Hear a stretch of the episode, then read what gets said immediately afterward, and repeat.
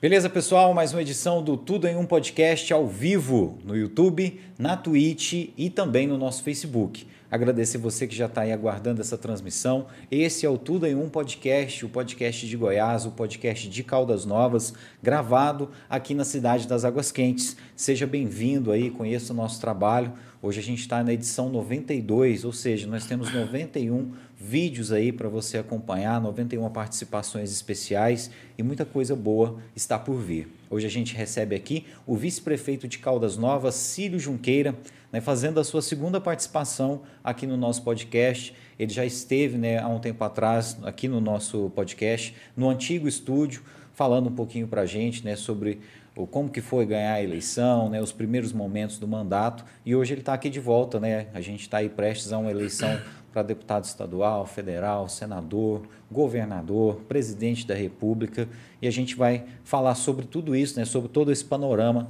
com o vice-prefeito de Caldas Novas, sem esquecer, claro, da nossa terrinha, né, a cidade das Águas Quentes. A gente vai estar tá falando também sobre tudo que está acontecendo na nossa cidade. Boa noite, Cílio. Obrigado por dar essa oportunidade para a gente aí de estar tá falando com você mais uma vez e né, por aceitar, né, a segunda participação no nosso podcast. Muito obrigado mesmo, Cílio, que sempre, né, aceita os nossos convites assim prontamente. Muito obrigado, meu amigo. Ô, Thierry, eu, eu quero te desejar uma boa noite. Obrigado. Uma boa noite para vocês que estão nos acompanhando.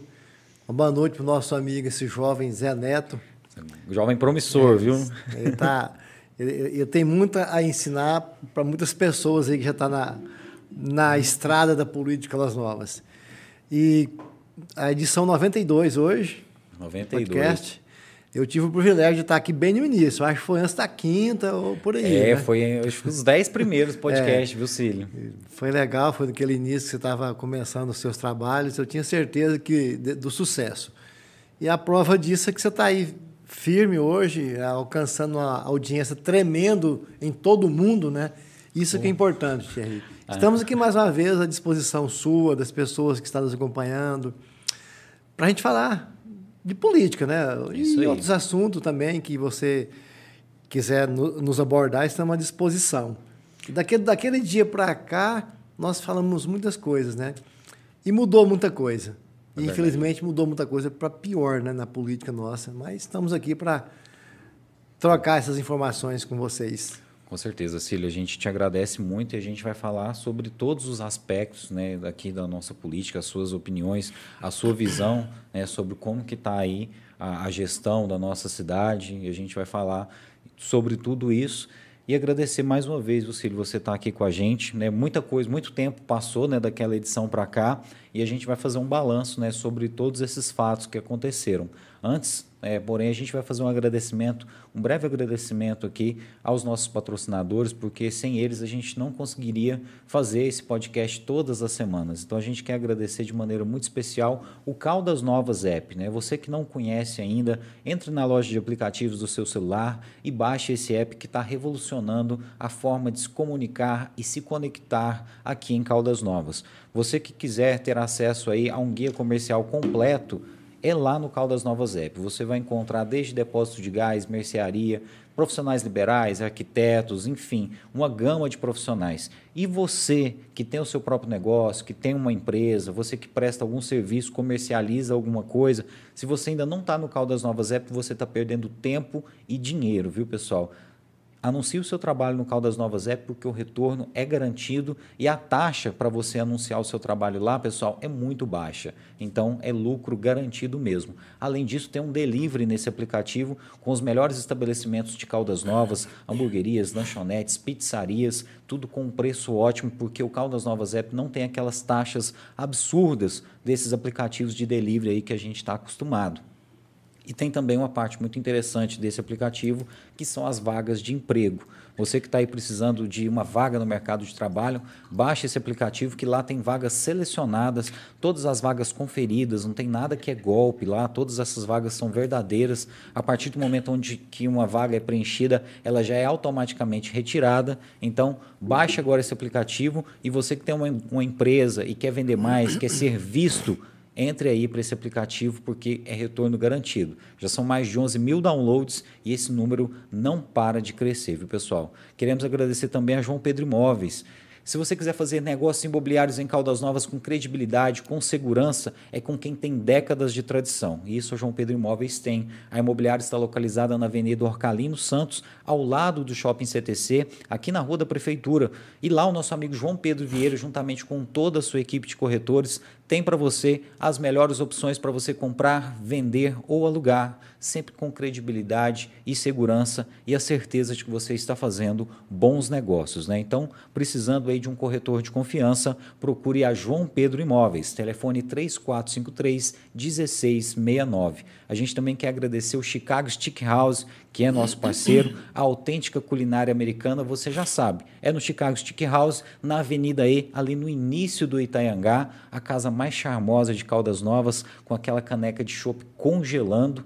Você que gosta aí daquela culinária americana, lá é o lugar certo.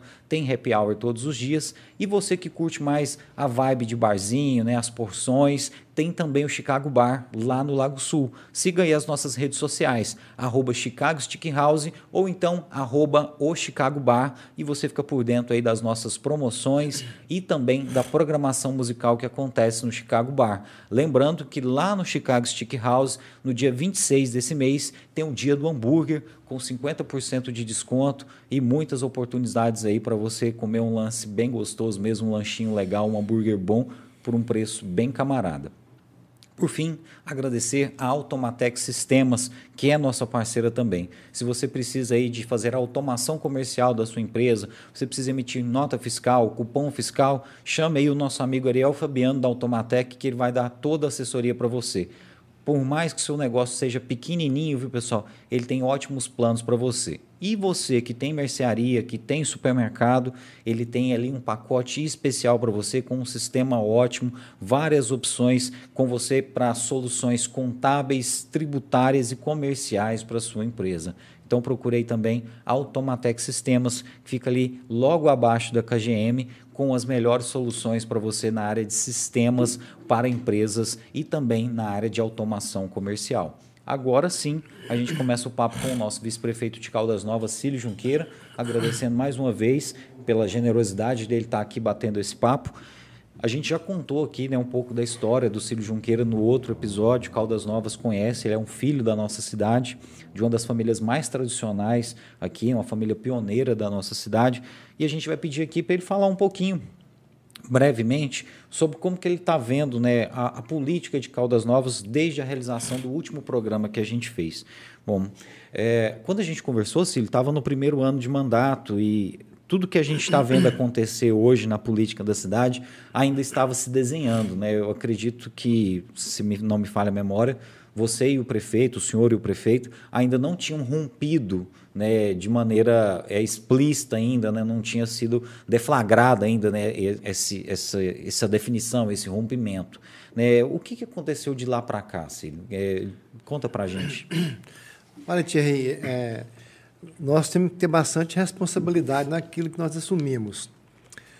Quando eu me propus a ser, aceitar ser vice-prefeito na chapa junto com o Kleber Marra, eu deixei a, a nossa pré-candidatura a prefeito naquele momento para fazer essa parceria em prol do nosso município. Nós tínhamos é, um, um, um histórico que nos credenciava a ser candidato a prefeito. Nós, tínhamos um, nós temos um eleitorado que pedia que nós fôssemos prefeito. Mas a, a gente tem que ter sabedoria e, naquele momento, eu pensava que o melhor caminho seria essa união.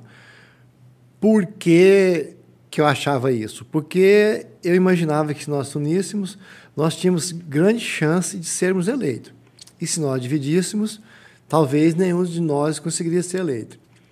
E eu percebia também que ele tinha, eu não tinha, não, não, não teria aceitação para ser nosso vice. Mas eu tive a humildade e confiei muito nele e naquele, na, naquelas, naqueles momentos, naquele momento da, da, das convenções, na pré-campanha e traçamos esse projeto para Caldas Novas. Só que logo depois das convenções eu já comecei a perceber que, a, não era aquilo que eu pensava mas tinha que prosseguir com o projeto, na esperança, na expectativa de que poderia mudar. Mas, infelizmente, as coisas não aconteceram como nós tínhamos previsto.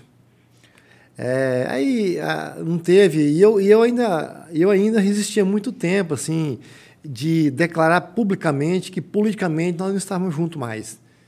É, teve a passagem minha pela prefeitura durante 15 dias como prefeito interino, que eu fiquei como prefeito numa época muito difícil da cidade, estava atravessando, momento pandêmico, na, na, na instalações das UTIs para atender as pessoas que estavam com, com Covid-19, o hospital já está não estava muito bem estruturado ainda. O pastor Anjo estava fazendo um trabalho lá, nós ajudamos ele. Em 15 dias fizemos muita coisa para para atender aquela, aquela demanda, aquela demanda histórica que no mundo inteiro não tinha acontecido ainda. Ninguém sabia o que, que fazia naquela época. Então, durante os 15 dias, eu, eu não tive muito tempo para me dedicar. 15 dias é muito, muito rápido, a não ser a cuidar desse momento. Mas mesmo assim, eu fui fiel ao prefeito, não troquei nenhum secretário, nenhum servidor, não nomeei nenhum, nenhum, nenhum servidor. É, quer dizer, mantive aquela, aquela parceria.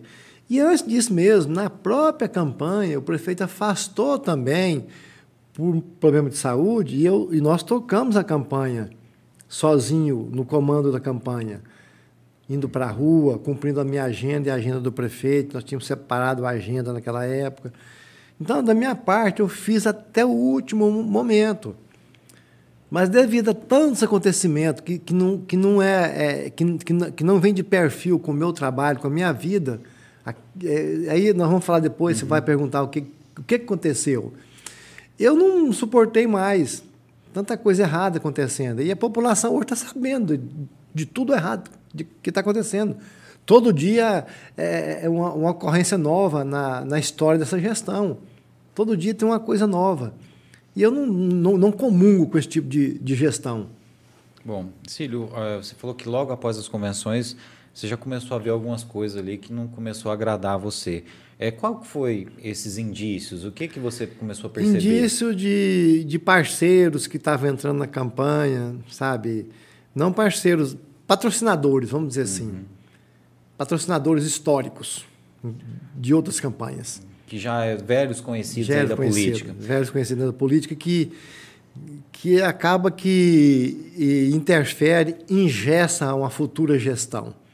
E nós tínhamos uma condições muito boa de ter feito uma campanha mais independente desses grandes, é, esses grandes parceiros, esses grandes profissionais que investem hum. nas campanhas políticas no estado de Goiás todo, no Brasil afora.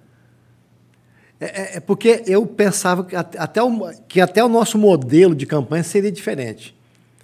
Em parte foi, por exemplo, nós não falamos mal de nenhum outro concorrente nosso. Nenhum. Nós, nós, nós, nós falávamos dos nossos projetos. Então, essa, essa parte eu, eu agradei. Mas a outra parte eu comecei a ver que talvez, quando nós ganhássemos as eleições, talvez poderia ficar comprometido o mandato.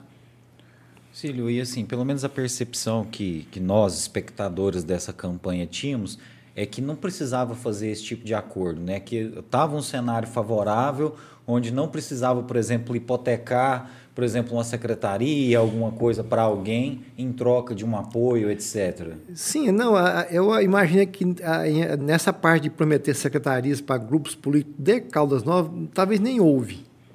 A prova disso que teve uma, aí foi uma outra, um outro, uma outra divergência que eu tive que que, demorou, que eu falei na época falei para o prefeito na época demorou muito a escolher os, os secretários. Muito muito muito. Tem algumas secretarias que não poderiam ser escolhido ou anunciado no dia da posse. Teria, teria que ser anunciado e convidado a, a pessoa que fosse ocupar essas secretarias para ela já participar é, é, é, é, do grupo que estava fazendo a, a, a transição. Por exemplo, a saúde, ação urbana, sabe? É são, são pastas que, que não, nenhuma pasta pode parar. Mas essas tinha que estar tá tinha que estar, tá, a pessoa tinha que estar tá lá desde um, um mês antes da, da, da, da posse. Porque no momento, no mês de dezembro, nós sabemos que é um dos piores momentos da, que, que, a, que a infraestrutura da nossa cidade é afetada, por causa que é um dos, me, um dos meses que mais chove na cidade. Então a demanda é muito grande. Então o secretário já tinha que estar lá para preparar a massa asfáltica, preparar a frota de veículos, saber o que, que tinha. Não dá para você parar a ação urbana no dia 31 de dezembro. Entendi. Não dá para parar. A saúde, ninguém vai deixar de, de, de ficar doente no dia 31 de dezembro para esperar 10 dias para ter um secretário de saúde para tomar decisões. Não espera. Esse tipo de coisa não, não, é, é continuidade. A empresa, a prefeitura municipal de Novas, não para. Os gestores mudam. É por isso que eu, que eu disse que tinha que ter escolhido algum secretário com antecedência, para a máquina não parar. Bom, Cílio, você já vinha com uma experiência né, da vida pública ampla, né, uma ampla experiência. Você ocupou várias secretarias e imagino que essa bagagem aí poderia ter auxiliado o prefeito né, e talvez evitado algumas gafes, algumas trapalhadas que a gente viu que aconteceu aí. Quando você vê esse tipo de coisa acontecendo, alguns erros primários, você que é um gestor público que tem história, como que você se sente? Como é que você fica né, no seu íntimo ali? O que, que você pensa? Eu, como cidadão de Caldas Novas, como filho natural de Caldas Novas, e, e agora também como vice-prefeito de Caldas Novas, fico muito decepcionado. Muito decepcionado com a, a ingratidão que o prefeito atual teve. Não só comigo, que sou vice, que está disposto, estou disposto a trabalhar, mas com toda a população que acreditou nele com todos os candidatos, a, os candidatos da época vereador que ajudou, que foi para a rua, pediu voto para nós. Eu, quando falo isso, eu gosto de fazer um, abrir um parêntese, porque ele fala que, ele não fala no plural, ele tirou 27.190 votos sozinho. Mas naquele momento, os, os candidatos a vereador iam todo dia para a rua pedir votos. E naquela época do mês de, de, de outubro, chove muito, faz sol, então, nós, tá, todo dia estava aquela turma lá na rua pedindo voto. Essas pessoas, elas não teve a oportunidade de ocupar um espaço no governo, não para cabide de emprego, não. Elas estão vivendo aí hoje, todas estão vivendo. Mas é para ajudar Caldas Novas. Porque essas pessoas foram pedir votos. E quando você pede voto, você leva uma mensagem daquilo que você vai fazer. Seja o vereador, seja o vice-prefeito e o prefeito mas as pessoas não teve a oportunidade. Então, quando você disse que, que nós temos uma bagagem de gestão pública, eu falo isso no sentido de, de, de ter tido a oportunidade de ajudar o prefeito com isso. Não porque eu sou mais inteligente, sou melhor do que ninguém, não. Não é por isso, não. É porque nós já tivemos a oportunidade de ter dois mandatos de vereador, a, a oportunidade de ocupar muitas pastas de, de, de, da, de secretaria municipal, então a gente vivenciou mais a vida pública. É nesse ponto aí que eu queria ajudar o prefeito. Porque nesse ponto ele era totalmente inexperiente, ou é ainda, né? Mas o que, que ele preferiu? Ele preferiu trazer aquelas velhas, velhas, aqueles velhos profissionais da política que estava que está sempre orbitando em volta do, do, da máquina pública de Caldas Novas, não muda, são praticamente os mesmos, para sugar aquilo que tem sabe? Sugar da, da, do, do, da gestão pública, pedindo, é, pedindo empregos, enche, inchando a folha de pagamento nossa, comprometendo o teto máximo que é permitido. E com isso você não sobra é, mais, mais é, dinheiro, valor para você investir em outras situações. Então não foi feito um, um enxugamento da folha de pagamento. É, e, e, muitas pessoas é, é, políticas pedindo eu quero 50 empregos, eu quero 20 empregos. E começou a fazer essa troca de favores. Então, assim, o, a, a, a, a, gestão do prefeito, até hoje, não tem uma identidade própria, não tem um perfil próprio. Até hoje, nós sabemos que quem, quem, quem, quem manda na prefeitura, para te falar a verdade, Thierry, não é o prefeito. Nós sabemos quem manda na prefeitura. Todo mundo sabe disso. O prefeito está lá quase como se fosse um cargo figurativo. Só assinando, mas é, quem dá as ordens então, não é ele. E, e, e, tudo isso eu já falei para o prefeito, quando, quando, quando eu tinha o diálogo com ele, muitas vezes eu tive.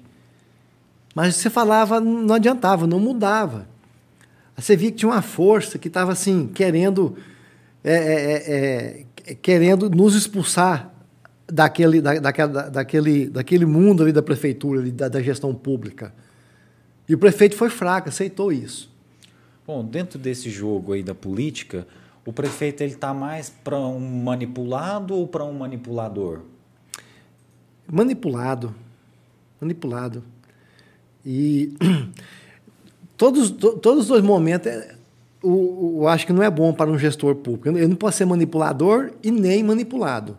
Ele tem que ter liderança. Verdade. E quando o cara é líder, ele não manipula, ele lidera. Verdade. É dessa forma que eu penso. O que é, que é o líder? É ter a sua identidade, ter diálogo, não aceitar imposições baratas, rasteiras, ter mais critério para tomar algumas decisões. Foi várias tentativas aí de falta de, de sabedoria que teve.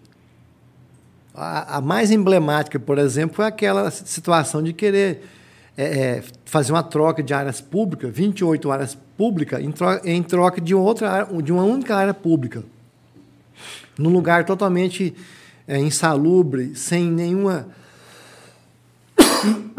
Desculpa. Sem nenhuma uma, uma logística legal para levar à prefeitura municipal. Aí que o prefeito está falando, eu acho que o pessoal de Caldas Novas lembra, e quem não é de Caldas Novas e possa estar tá acompanhando a gente, houve um momento aqui em Caldas Novas onde a prefeitura ela tentou adquirir um centro de convenções né, muito famoso aqui na cidade, tem uma estrutura muito boa para a realização de eventos. É, e a prefeitura estava pensando em utilizar esse espaço que foi construído para é, realização de eventos para adaptar ali uma prefeitura. E, em troca disso, são, eram 28 áreas? 28 áreas públicas. 28 áreas públicas que a prefeitura daria em permuta, né, daria em troca de ficar com esse. Ainda voltava um valor ainda, quase, quase 8 milhões é, de reais. Tinha um valor ainda nesse, bem, bem lembrado. Para ficar com essa área pública, né, esse espaço. E na época né, foi uma, uma discussão tremenda aí na cidade né, sobre, sobre esse assunto. Se na época eu me recordo que você se posicionou contra. É, você que, que caminhou com, com o prefeito né, durante a campanha, não foi isso que o prefeito prometeu. Não, inclusive, até nós, quando nós íamos apresentar nossas propostas para a população, nós citávamos exemplo de, da, da, do histórico que o município perdeu por vender áreas públicas sem nenhuma necessidade. Nós falávamos isso. Então, aí, de repente, apresenta uma proposta dessa totalmente sem necessidade, totalmente intempestiva. É, uma coisa é, é, é, o local da prefeitura, é o prédio da prefeitura, que realmente merece, o contribuinte merece um local mais, mais salubre, um local mais adequado. Mas não você tirar da, da, do, colocar na mesma rua praticamente. Nós podemos ver outros municípios por aí que tirou o seu centro administrativo do, do, do centro da cidade antiga, toda cidade quase faz isso leva para um bairro mais afastado, aonde permite ter mais é, é, é, espaço para o funcionamento, ou levar um progresso para determinados bairros, por exemplo. Eu cito aqui, por exemplo, o Belvedere. Verdade. Belvedere é um local tranquilo, na entrada da cidade. E lá, inclusive, tinha uma área lá enorme que estava entrando na permuta. Lá serviria para levar a prefeitura e ainda pode servir ainda. E outra coisa também, é, quando eu falo de histórico de venda de áreas públicas sem necessidade, eu, eu mostro, eu cito um exemplo. O você de Caldas Novas sabe. De frente à UPA, hoje, tinha uma área pública lá. Era. Onde funcionava a antiga Secretaria de Transporte, depois era ação urbana. Aquela, uma quadra praticamente toda ali que foi vendida sem nenhuma necessidade. E todo mundo então, questiona o valor e, daquela E naquela venda, época, né? eu como vereador, nós lutamos muito para que aquilo acontecesse. Eu mais um outro vereador praticamente só, nós dois vereadores. Nós lutamos, tudo, mostramos.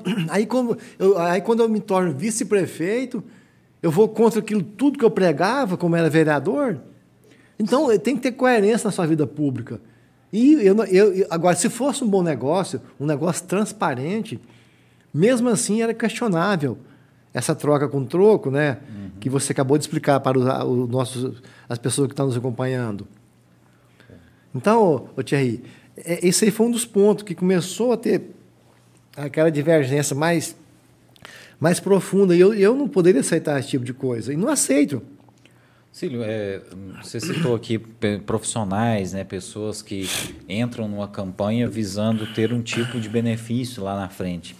Algumas pessoas aí da cidade especulam, né, eu estou falando aqui, são o que comentam aí na cidade, mas eles especulam que o que acontece é o seguinte, que alguns desses investidores, né, que, que lá atrás de alguma maneira apoiaram, talvez eles possam estar agora querendo receber o que eles fizeram lá atrás, agora em formas de benefício do governo. Você, você vê dessa forma? Vejo, vejo. É isso aí que nós, nós de, de, de, tínhamos que ter quebrado. É, é, a minha expectativa em relação à parceria com o Kleber Maia era essa, de fazer uma, fazer uma campanha independente. Sem tomar Para depois, quando você chegasse para tomar posse, você estava livre, solto, leve. Você entendeu? Eu vou, eu vou escolher aqui o, o nosso fornecedor, o, no, o, nosso fornecedor de massa asfáltica, o nosso fornecedor de, de, de material de iluminação pública. Todos os maiores fornecedores do município, nós ia escolher, escolher sim, tranquilamente. Aí você pode perguntar assim, você que está nos acompanhando, uai, mas não é licitação? É. Aí, vou, vou te, aí você observa os, tudo que está acontecendo hoje na prefeitura tudo em cima das licitações. Aí essa parte agora eu vou deixar para a Justiça, para o Ministério Público, estão, estão é, buscando a, a, fazer essa correção.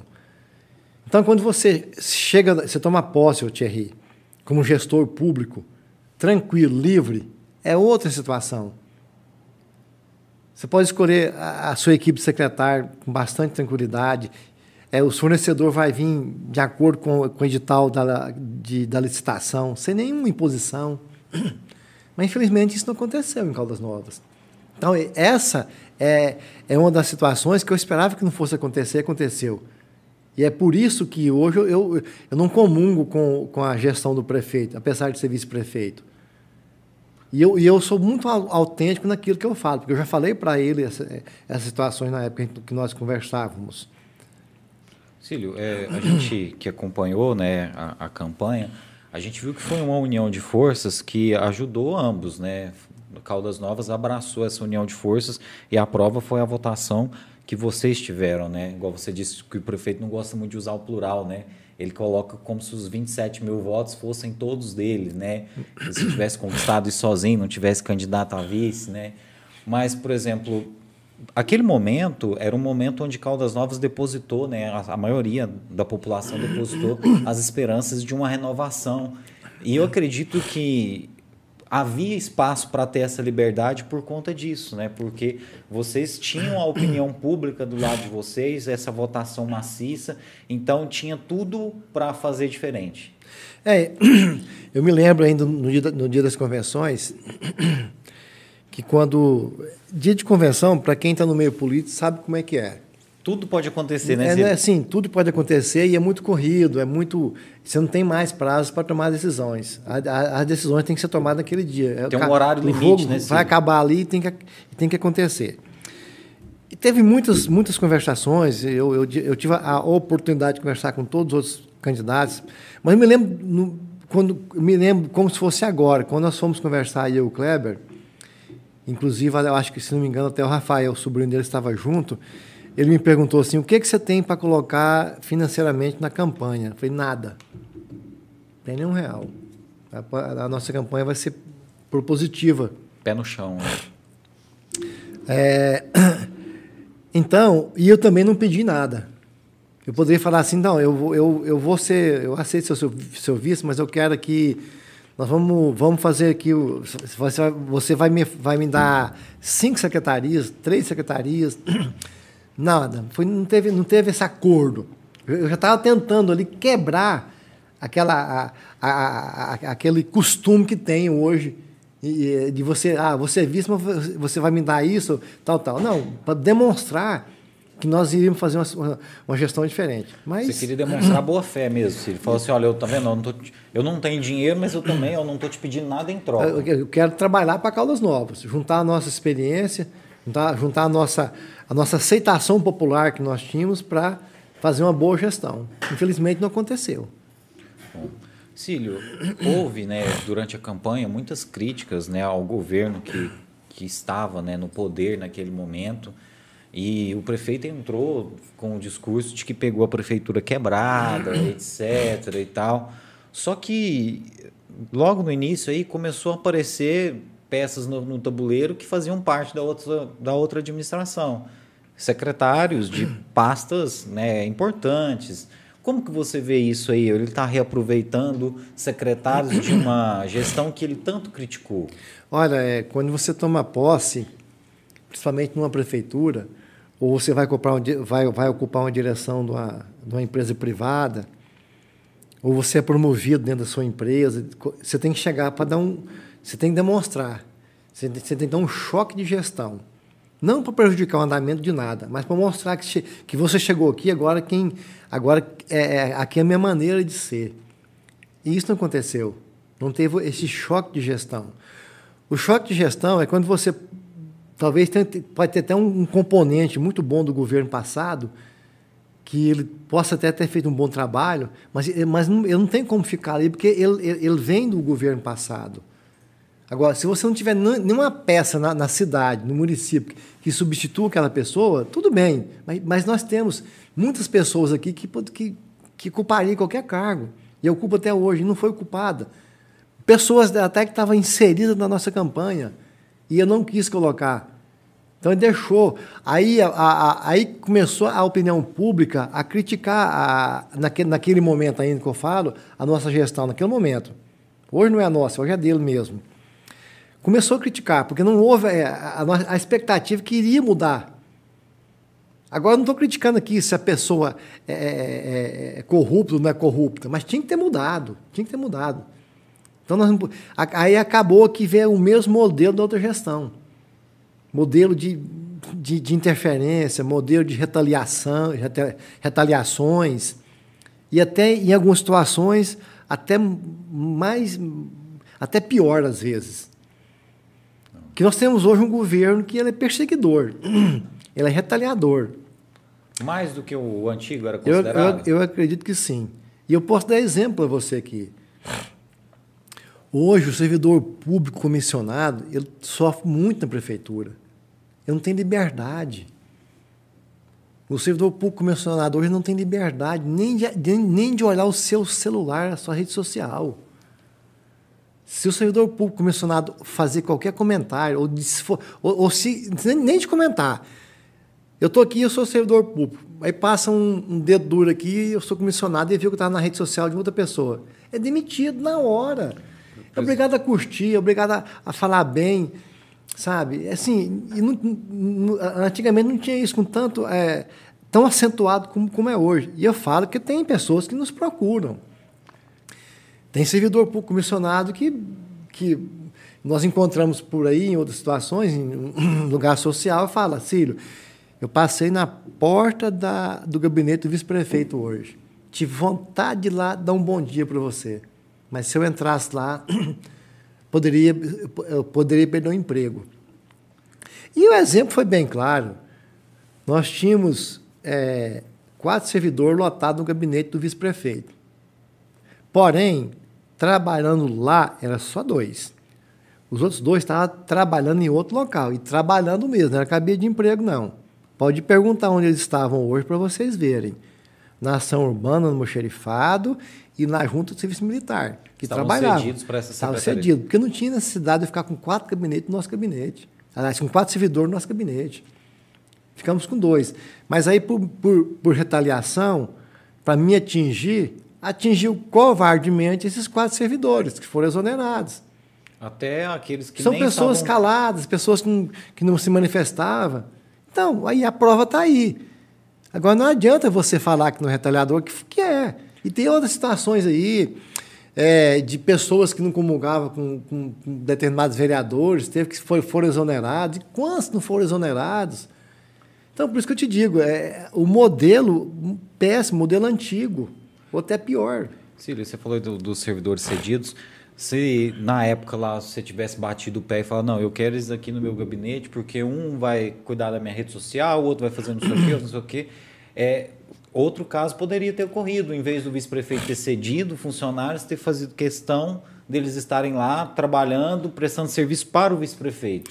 É, e, eu pensei que quando nós cedemos, é, nós ainda tínhamos expectativa que, a, que as coisas não fossem acontecer igual está acontecendo até hoje. É, e ainda, depois disso, a, na, a lei municipal, isso já tem mais ou menos, eu acredito que, eu acho que quase, acho que por aí uns 15 anos, que fala que no gabinete do vice-prefeito pode ter cinco servidores lotados lá. Aí, para engessar, para me retaliar mais ainda, ele mandou um, um, projeto de lei para a Câmara, passando para dois, só dois assessores. Dois assessores. Tudo bem, tá, dois, dois assessores, eu, eu, eu entendo que, que dá para trabalhar com vice-prefeito. Tem, ótimo. Mas assim, foi, foi a maneira que fez. Vamos tirar, vamos mandar, vamos exonerá-los e vamos abaixar na lei agora para não ter nenhuma chance de ser questionado na justiça. Então, isso aí são coisas necessárias que eu, que eu, que eu falo para vocês aqui. Poderia simplesmente não, não nomear. É, que a, a nomeação do, do, do, comissionado é um ato discricionário do prefeito. Ele faz se ele quiser. Então, assim, mas é mesmo assim, vamos mudar a lei agora para fechar, né? Então, coisas desnecessárias. E não é só comigo, tem histórico aqui de, outros, de outras pessoas que foram perseguidas. Então... Bom, Cílio, naquele momento ali onde os seus, os seus é, os servidores que trabalhavam diretamente com você no seu gabinete foram exonerados, é, você ficou sem até um, um secretário ali para atender um telefone do seu gabinete para anotar um recado. Como é que foi essa situação? Quanto tempo ficou assim e como que você reagiu? Eu, eu penso que foi 90 dias, se não estiver enganado. Eu, como faço até hoje, todo dia eu vou no gabinete, quando eu estou em Caldas Novas, fico um horário lá. Nessa época eu ficava mais ainda, eu ficava até um período do matutino mais, principalmente o período matutino. E atendia as pessoas que me procuravam, e, e, hoje em dia é fácil, né? Hoje você pode ver que tem muitas pessoas que trabalham até em casa, ou trabalham na rua. Então tem um celular que a gente trabalha normalmente, recebendo as ligações, recebendo imagens, é, vídeos por, pelo celular. Então não atrapalhou muito, mas mas é, é importante ter uma referência física no prédio municipal do vice-prefeito. A prefeitura, o gabinete ficava fechado um período do, do dia. Hoje você está com esse hoje, assessor lá hoje, te... hoje foi, foi retornou dois assessores, nem pode ser mais, né? Que a lei mudou. E eu quero aqui, foi até mérito dos dois assessores que foram atrás, pediu, implorou para votar teve que ter essa situação mesmo, de ir lá e pedir para o prefeito, por favor, me ajuda? Teve, teve. E, e, eu, eu, eu, e outras situações. Enquanto eu. Teve um momento lá que eu fiquei com menos assessor, eu pedi para contratar alguns assessores. O, o Zé Neto sabe muito bem disso. E não aceitava, né? E, e tem histórica, assim, de, que a gente. É, talvez é, é de pessoas, de políticos, né, dizendo assim: ó oh, chefe, manda embora. Manda, manda o servidor do vice-prefeito embora, manda tudo. Fecha o gabinete. E teve um, uma dessas conversas lá que, entre eles, eles conversando, o prefeito com, os, com, com duas pessoas que, que eu falo que tem bastante influência, que praticamente decidem tudo, pediram até para fechar o gabinete, trocar a fechadura do gabinete. Para chegar teve, a esse ponto. É, para mim não entrar nem na, na, sala. Mas isso não Mas aí feito. teve os ponderados, né, que aí seria um escândalo maior ainda. Não fechou o gabinete. Então, foi isso que, que aconteceu em relação a, aos servidores do nosso gabinete. Bom, é, eu queria relembrar um episódio aqui, Cílio, é, do momento, eu não me recordo o exato momento, mas é, eu acho que foi uma, uma denúncia apresentada pelo Daniel Caldeira, onde ele não poderia votar, e foi chamado então o nosso amigo Horácio, né, que pouca gente conhece ele por esse nome, né, o Sargento Leite, assumiu ali temporariamente, né, o nome do Sargento Leite Horácio, né, e aí ele assumiu ali temporariamente a vaga de vereador do Daniel Caldeira para fazer aquela votação. E durante a, a fala dele, ele falou que o Kleber Marra procurava ele diariamente né, no negócio dele, não salvo engano, acho que era no Lava Jato, e para aproximar você e ele e tal. Segundo o Leite ali, ele ajudou ali de, fazer, de alguma forma fazer essa composição.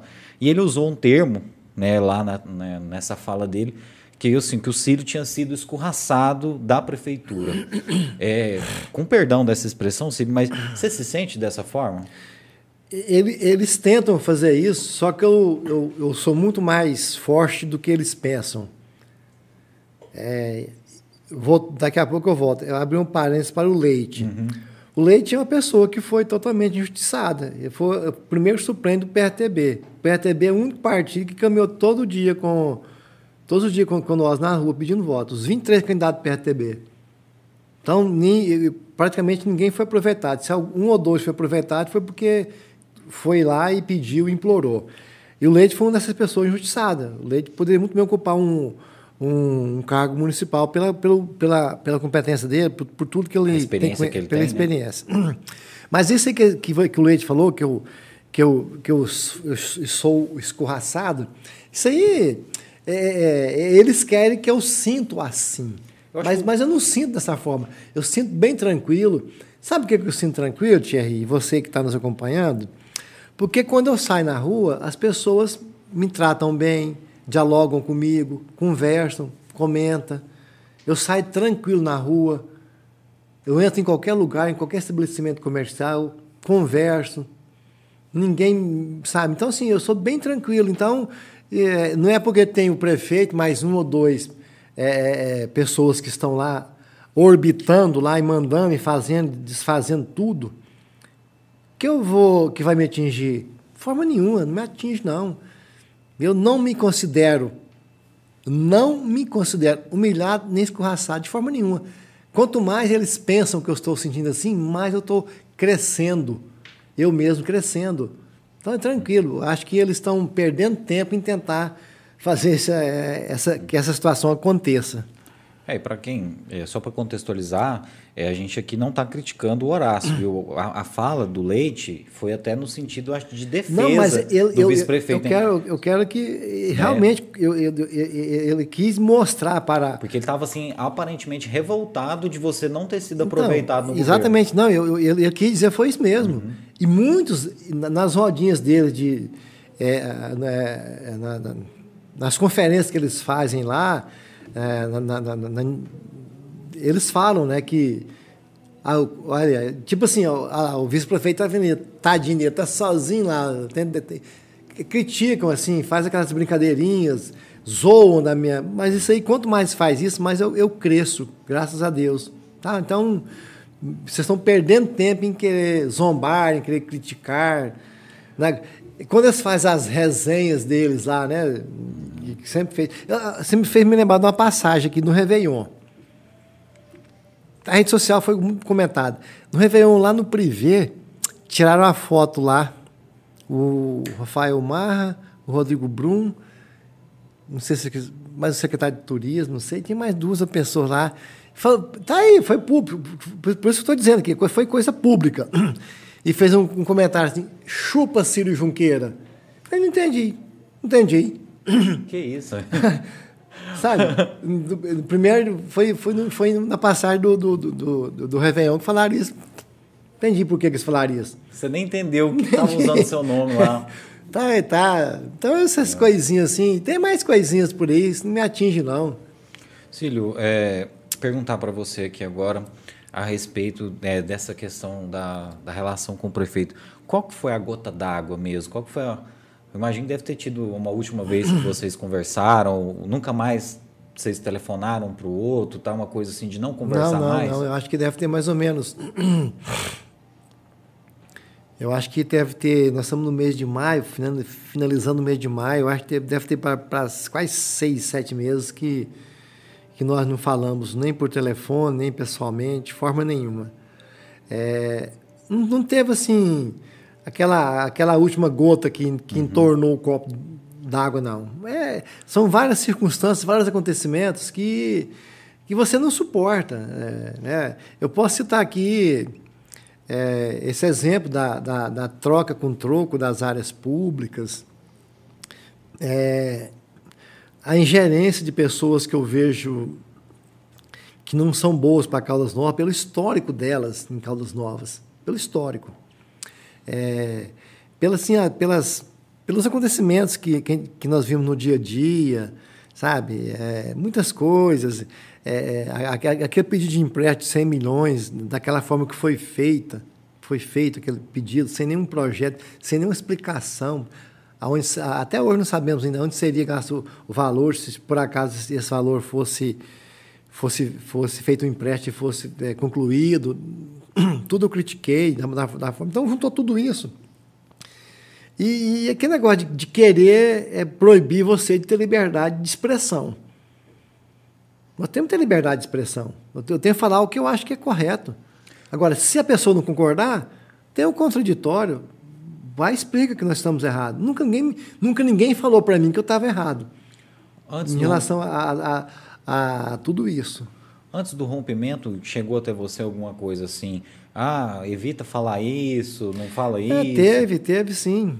Eu, eu não vou citar o nome aqui não, mas eu me lembro um dia que eu tive, tive uma conversa com com o prefeito Rodrigo Brum e o Rafael Marra.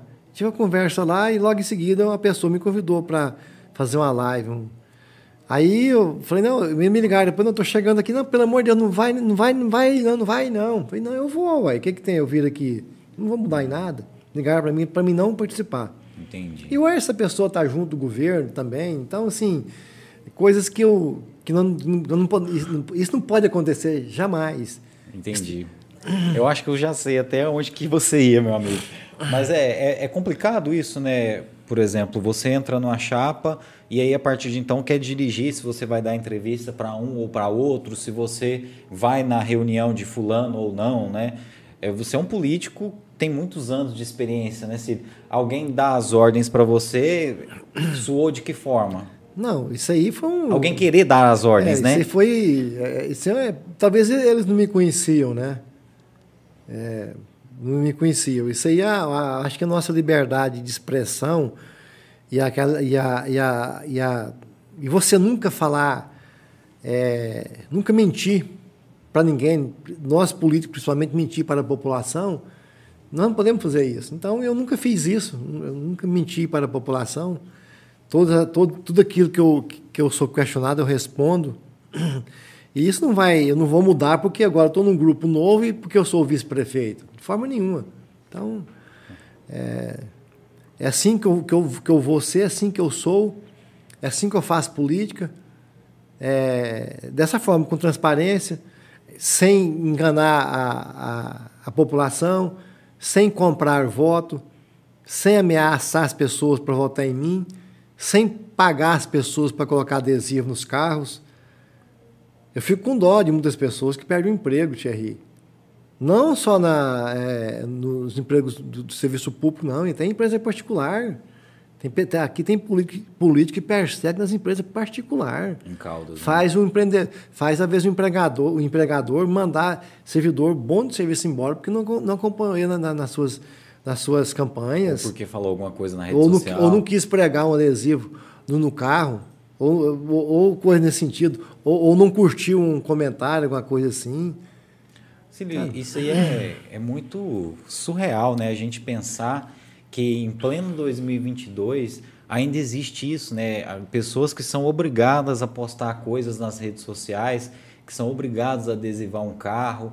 Por mais que a gente vive numa cidade pequena, acho que já passou da hora da gente virar essa página, né? É, hoje e talvez você que está nos, nos, acompanhando aí pensa, mas aonde, aonde, aonde tem isso? Ah, abra as redes sociais hoje. Pega o seu celular aí, o seu notebook e olha agora para você ver, sabe, o que está acontecendo. Aí você vai ver quando começar a campanha, aí você vai nos lugares públicos, municipais, é claro, e vai ver a quantidade de adesivo que vai ter de, de um certo candidato. Cílio. Então, assim, é, eu, eu vou respeitar, não vou falar o nome de ninguém, viu, Thierry? A não, não. ser que você queira, a não ser que você me pergunte. Ah, talvez a gente possa perguntar de um nome só. Ah, assim, quando eu falo isso, vocês, vocês sabem do que eu estou falando. Hum. Eu, eu falo que, que tem um candidato chapa branca. Todo mundo sabe, sabe disso. Cílio, é, como que você vê isso? Né? Vocês que entraram pregando a mudança, né, que tiveram essa votação histórica, hoje está usando o servidor, né? Você não, mas a, a administração, né, que você de alguma forma planejou fazer parte, hoje está utilizando o servidor para ser uma massa de manobra na internet. Porque o que a gente percebe hoje, assim, que grande parte, eu, eu olho muito as redes sociais do prefeito, e eu, eu, vejo assim, que grande parte dos elogios parte de pessoas que a gente sabe que trabalham na prefeitura. Ou que trabalham em algum órgão ligado ali à administração, o DEMAI, ou às vezes está ali na Câmara. Como você vê isso? Hoje, ao invés da, da, da prefeitura estar preocupada com os reais problemas da cidade, eles estão preocupados, né, principalmente a, a gestão, os caras que estão lá em cima, em comentar na internet, em curtir, etc. Isso aí, isso aí é um retrocesso, né? Retrocesso que está acontecendo. Eu nunca pensava que isso fosse acontecer. O modelo hoje que a, os eleitores da nossa população é, espera não é esse, é de você ser obrigado a fazer determinadas situações. É, o servidor ser obrigado a não ter liberdade de, de fazer aquilo que ele quer. Então, isso aí é muito, é muito triste, é, é, essa situação. O servidor ser obrigado a ir em determinados lugares aplaudir, né? Isso aí não existe. Isso está totalmente, tá totalmente é, ultrapassado. Isso não pode acontecer. Então, é muito triste. Eu vejo, eu vejo com muita tristeza essa essa situação. Eu penso que o, se o gestor público ele quer ser aplaudido, ele quer ser curtido nas redes sociais, ele quer ser bem comentado nas redes sociais, faça um bom trabalho. Mostre que não tem corrupção no seu governo, mostre que seu governo é transparente, é enxuto. Nosso governo é líquido hoje, é líquido. Mostre isso. Se eu quero que vocês da imprensa falem bem de mim, mostre trabalho. Não deixa, é, é, é, não deixa acontecer as coisas erradas, as coisas que de outros modelos antigos que aconteceu no estado de Goiás, não deixa acontecer aqui em Caldas Novas. Aí sim, aí o servidor, a população vai curtir, vai comentar, vai parabenizar. Agora não, o gestor hoje quer que fazendo fazendo uma péssima gestão, ainda quer ser parabenizado. Pega as redes sociais, alguns meios de comunicação, você vê escândalo, toda semana tem um escândalo. Ontem, ontem, ontem saiu uma portaria do MP sobre mais um escândalo de, de, de pessoas que, que ocupam o governo. Sabe? E vai vir mais. O TCM teve, teve, fez, é, fez diligência esses dias sobre um assunto que eu, na época, até estava esquecendo de dizer. Na época, eu falei Falei para o secretário de Finanças na época, que é o meu parente, isso aí não vai dar certo, está errado. Que tipo de coisa que é, é ou não pode falar? Você, posso, é, é, você, é você aderir uma ata de licitação ah. de outro município, da massa asfáltica. Parece que já, já deu já, problema, Já né? se tornou público. Eu falei, eu sabia que ia dar errado. Ah, tá bom, é, é, uma diligência, é uma diligência. Nós temos 15 dias para responder, nós vamos responder, nós vamos responder a diligência, nós vamos ah, é, pedir a documentação que eles, que eles é, solicitaram. Tá certo, mas com, como que você vai explicar que pagou 410 reais é, na tonelada de massa asfáltica, sendo que o preço dela de mercado era 105? Como que vai explicar isso? Sendo pô, fizesse uma licitação aqui em Caldas Novas. Aí fala assim, que a lei fala que você pode aderir a uma ata de licitação do outro município, em caso é emergencial. Aí a, a justificativa, não, porque precisava de massa asfáltica para tapar os buracos. Gente, todo mundo sabe os meses do ano que, que, que surgem os buracos. Aliás, que não surge, que não, não acaba nunca, né? Não acaba nunca. Então, assim, então não tinha motivo para aderir uma ata de um outro município. E que se fosse um município próximo daqui, de Caldas Novas, para ter o preço de acordo com a logística próximo, não. Pegou um município lá na divisa com Mato Grosso, que era Garças. Eu estou falando tudo isso aqui em relação à diligência do Tribunal de Contas dos Municípios, que é público hoje, que está pedindo explicação e pode dar problema sério para, para o município e para os gestores. Inclusive, foi, alguns gestores foram penalizados com multas altas. Então, isso, isso foi uma coisa, um isso acontecimento de, de muitos. Mil? É, isso, 23 mil, 24 mil reais. E isso quem paga é o gestor? É o gestor. Nossa. Então, Thierry, eu, eu, eu me lembrei de, uma situação aqui que aconteceu, porque essa situação eu ainda falei na época que estava totalmente errada. Aí, aí que entra essas pessoas que ficam orbitando em volta do município, procurando um, a palavra que está tá dizendo muito agora, procurando um oxigênio. Uhum. Aí entra, que nós sabemos que para todo, todo corrupto existe o corruptor. A, a duplinha que um não fica sem o outro, um não vive sem o outro. Então, aí vem, ó, adere a ata aqui desse, a ata minha, que eu vendi lá para a Garça, 500 quilômetros daqui. É a indústria em Aparecida. Então, a indústria que vai entregar essa massa asfáltica lá em, em Aragaça, ela vai cobrar mais da, da massa asfáltica. Porque tem o um transporte. É, tem o um transporte. Né? E aí, se você for pegar a diligência, não vamos falar aqui, são muitas, muitas, é, muitas é, coisas erradas que, que aconteceu. São, poderia ter sido evitado. Sim, poderia estar sendo aplaudido. É, Agora não. Aí, como é, essa diligência aí, se não tivesse feito isso, poderia ter evitado. Né?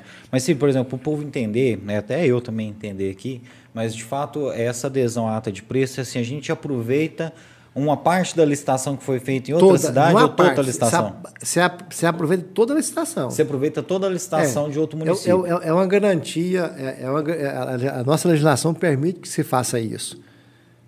Mas tem que ser dentro dos parâmetros daquele município. Aqui ficou muito assim. Aberto. Ficou muito assim, ficou, ficou estampado para todo mundo que quisesse ver que não era a coisa correta. Vou dar um exemplo para você, para ficar bem claro. Quem fornece a massa asfáltica é aqui no município de Aparecida de Goiânia, a 160 quilômetros de Caldas Novas. Se eu pegasse uma, uma ata e aderisse do, do, município de Morrinhos, Piracanjuba, até mesmo Catalão, que está mais distante, Curumbaíba, Majagão, tinha lógica. A, a, a, indú, a indústria que fornece o produto estava próximo de Caldas Novas, então não ia cobrar muito mais mas é claro que Aragaça vai cobrar muito mais. O transporte hoje é o que encarece, encarece mais qualquer produto.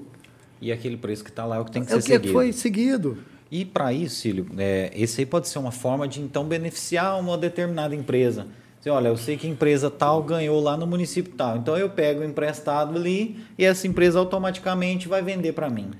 É, é por aí, Thierry. Ou é, ou é aí. É desse jeito que funciona, infelizmente. Que aí eu, eu, eu posso beneficiar a empresa A isso. Isso não pode acontecer mais. Não pode, isso não pode acontecer.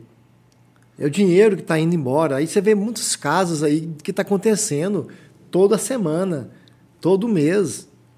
O famoso, outro fato emblemático aí, que absurdo que foi o caso da, da do carro da saúde. A SPIN, é, né? É, a, o que, é, a, a, a SPIN 171, Eu, eu nem, né? gosto de falar essa palavra, cara, mas ficou, olha como é que ficou. ficou e, quem, tipo... e quem que anunciou, quem fez a live da anúncio da compra da SPIN, todo mundo sabe quem foi. Estava lá o prefeito, o secretário de saúde, o, o, o, os parlamentares que conseguiu. O parlamentar talvez nem sabia, mas. Né? Então. Oh, eu até falar sobre isso, Cílio. A gente vê que nas redes sociais do prefeito e nas redes sociais né, oficiais da prefeitura, quando tem crítica, é rapidinho eles apagam. Né? Então, se você entrar lá, você vê que o cara acabou de comentar, você ainda pega uma crítica ou outra. Mas eles são muito rápidos para apagar as críticas, as, né, alguma coisa que seja negativo para eles. Mas, quando eles colocam alguma notícia, né, quando é colocado alguma notícia aí na página de algum blogueiro, igual às vezes o Thiago Vaz faz, a Lúcia Moreno tem feito. Aí a gente vê que os comentários lá não são apagados. E aí, às vezes, a gente para para ler esses comentários. E muitas pessoas comentam lá que você teve uma parcela muito grande de ajuda para o prefeito, que o prefeito te traiu. E aí eu vi lá um dia uma, uma, um comentário de uma moça que ela falando assim que o fato de você não fazer parte hoje do governo, né, você ter sido afastado por eles do governo, eles te isolarem dessa forma, foi até um livramento. Aí eu quis até te perguntar sobre isso. Hoje, olhando para esses escândalos que apareceram até agora, você acha que foi um livramento? Sim, eu, eu, eu não vou dizer que foi um livramento, né? As coisas acontecem naturalmente. Eu, eu, fico, eu, eu, não queria que isso acontecesse. Eu queria estar junto para ajudar de verdade mesmo. É, mas é, não aconteceu igual eu, eu, eu, já falei várias vezes aqui. É, não aconteceu, né? O que eu posso fazer? Às vezes as pessoas hoje falam, mas como que eu vou fazer? Eu vou chegar dentro do, vou chegar no gabinete do prefeito, vou, vou invadir o gabinete, falar que está errado. Até em outros momentos eu não invadi, eu, eu entrei. Uhum. E até sugeri que, que algumas coisas não estavam corretas. Mas não, não, não, vai, não vão me ouvir. Não vão me ouvir de forma nenhuma. Porque os que orbitam ali em volta não, não permite isso. E o prefeito é fraco não quebrar essa corrente que está fechada em volta dele. Ele tinha que ser forte quebrar essa corrente. Não quebrou. E quanto mais vai passando o tempo, mais difícil fica de quebrar essa corrente. Sabe? É como, é, é como aquelas árvores parasitas que chegam no, em outra árvore e vai enraizando. Sim, já viu isso? Já, já viu essas árvores já? Tipo a erva de passarinho que você fala? É, não, é árvore. É. Para quem é da roça como eu, o, existe a gameleira e o, e o, e o, e o, e o, e o bacuri. São duas árvores que nós temos aqui na nossa região. Eu conheço a gameleira. A, a gameleira ela é tão forte que ela, ela começa uma plantinha ali no, no, no, bacuri, aí começa, começa, começa, e quando, quando, quando passa no, no, decorrer de um certo tempo, você só vê, só vê a gameleira. Ela só o caule o da gameleira tomou conta do bacuri. É mais ou menos isso. Então o prefeito não percebe isso, que está sendo absorvido por pessoas que não querem o bem de Caldas Novas e ela aceita. Então, assim, ah, então é, então é, é culpa dele, que ele aceita essas pessoas. E nós estamos vendo aí os escândalos que estão surgindo, e não é escândalo de, do, dos, dos, quatro vereadores da oposição, não. Que estão, é, é, é, é o TCM que está dizendo, é o Ministério Público que está dizendo. Daqui um dia vai ter denúncias, outras denúncias aí, que já tem verba federal também sendo questionada que não foi bem aplicada. Aí já entra a Polícia Federal. Então, não é, não é o vice-prefeito que está inventando as coisas aqui, não. Vocês estão vendo o que está acontecendo. Então, o prefeito está sendo fraco nessa situação aí. Ah, mas se você estiver junto com ele, não ia acontecer. Pelo menos os atos de corrupções, supostos atos de corrupção, se eu estiver junto, não aconteceria. Porque eu fui, um, fui uma pessoa que combatia, a minha, combatia na minha vida toda a corrupção como vereador. Como é que eu vou ser vice de um governo que está com supostas. Agora, hoje nós podemos falar. De acordo com denúncias que tem no Ministério Público, de acordo com os, com, com os pareceres do, do, do, Tribunal de Contas do município, de, de, coisas erradas acontecendo no município. Então, eu não concordo, não, não vou concordar com, com, com esse tipo de situação de forma nenhuma. E nem vou me calar diante disso. Nós, é, é, é, é, e nós que somos pessoas que estão tá na vida pública, nós temos que sempre tentar acabar com esses, com esses parasitas que existem, principalmente na nossa cidade, que quer acabar. Ah, de vez em quando fazem alguma coisa para a população? Fazem, mas primeiro o benefício vem para eles. O que vai para a população, quando vai, é consequência daquilo que foi feito em benefício próprio deles. Infelizmente, essa é a situação. Tem sido e eu forma. não esperava que isso fosse acontecer. É o que eu ia te perguntar agora, Cílio. Aquela noite lá na Câmara Municipal, onde vocês apertaram as mãos e tiraram aquela foto, salvo engano, foi lá a convenção, né? Sim. Aquela noite lá, você imaginava que em menos de dois anos ia estar acontecendo tudo isso? De forma nenhuma. De forma nenhuma. Não, nem eu, eu, eu, remotamente. Você... Não, eu, eu não imaginava e muitas pessoas que estavam ali, que hoje me procuram, não pensavam que isso fosse acontecer. E outro dia vi o, alguém falando aí, quando foi inaugurado, inaugurado a, a ligação de, uma, de, um, de alguns canos para levar água para uma caixa que já estava pronta há muitos anos. No discurso lá, falaram lá é, dos 27 mil votos que nós tiramos, nós vamos levar 22 mil votos para determinado candidato. Nossa, eles já estão contando com isso. Mas, não, tudo bem, se conseguir é ótimo. Se conseguir fazer isso é porque realmente fez uma boa gestão. Mas eu acredito que da agora até o dia 2 de outubro não consegue mudar muita coisa. Teve prazo para mudar muita coisa, mas não conseguiu. Se bem que vão tentar, vão maquiar, né? É, inaugurar, inaugurar, por exemplo, departamento de frota. Né? Inaugurar departamento de frota, eu nunca tinha visto. Alugaram uma casa lá e vão inaugurar, né? é, inaugurar novo endereço. Nunca vi inaugurar novo endereço. Você muda de um lugar para o outro. Agora, então, isso, isso vai ter. Inaugurar lançamento de um projeto para a reforma da escola. Se fosse a reforma da escola, ainda assim era, era estranho. Mas foi inaugurar um projeto para reformar uma escola, que aqui, inclusive, tem o, eu, é, a, a, reforma, talvez, do telhado da escola, nem tinha nessa cidade, do telhado, que eu fiquei, já fiquei sabendo. Então, assim, são coisas que estão forçando a barra para projetar um, um candidato chapa branca. Então, isso não pode acontecer. E a Sim. população tem que ficar atenta em relação a tudo isso. Nós vamos falar sobre essa ah, inclusive, questão. Thierry, só, só uma observação em relação à, à inauguração da, dos canos que foram colocados para levar água para a caixa, que é, tinha, isso é normal. Se tem uma caixa d'água lá, tem que colocar o que dentro da caixa? É água. água. Ah, o outro não colocou, o outro não colocou, mas não é aqui, não é... Na placa lá colocou o nome de 18 vereadores, nós só temos 17. Colocou o nome de fulano de tal, fulano de tal, fulano. não tem o nome do vice-prefeito. Aí eu estou lembrando de uma coisa aqui, para mim tanto faz colocar um do vice-prefeito eu não colocar. 18 não vereadores? É, é, tem 18. É porque colocou o Andrei e o suplente dele, é, que está no lugar dele é, agora. É, foi. É isso, né? Colocou foi o Andrei Rocha com o Paulo da Laranja. É. E a também foi injustiçada. É, e a, a, a, deputada que trouxe a, verba, que fez a... O, vamos falar, eu falo caixa d'água, assim, vamos falar reservatório de água, né? Não foi lembrado. Ah, mas, mas ah, vice-prefeito, vice-prefeito tem, não tem que estar tá em, em, em, em, placa de inauguração, não. Tudo bem, não tem que estar. Tá. Se não colocar, não colocar, não muda nada para mim. Mas, historicamente, em todo o município do Brasil, quando inauguram uma, uma placa, tem o nome do vice-prefeito. Se não quiser colocar, não precisa colocar, nem, nem fizer um, se fizer um, a melhor obra do município, não precisa colocar. Mas eu estou lembrando disso, que é, uma, é, é a, a, forma de ser retaliador. Eu vi, até o Thiago Vaz fez uma, uma postagem então, sobre então, isso. Quando eu vi, eu descobri pelo Thiago Vaz. Você viu na internet. O Thiago Vaz, ele, ele quer até mandar um abraço para o Thiago Vaz aqui. Eu até falei para ele outro dia, você é um cara que está sempre atento nos acontecimentos. Parabéns, né? Não só isso. Isso é, isso é uma coisa insignificante para mim. Mas ele pega nome em placa para mim, nome em placa para mim é insignificante. O que manda é a obra.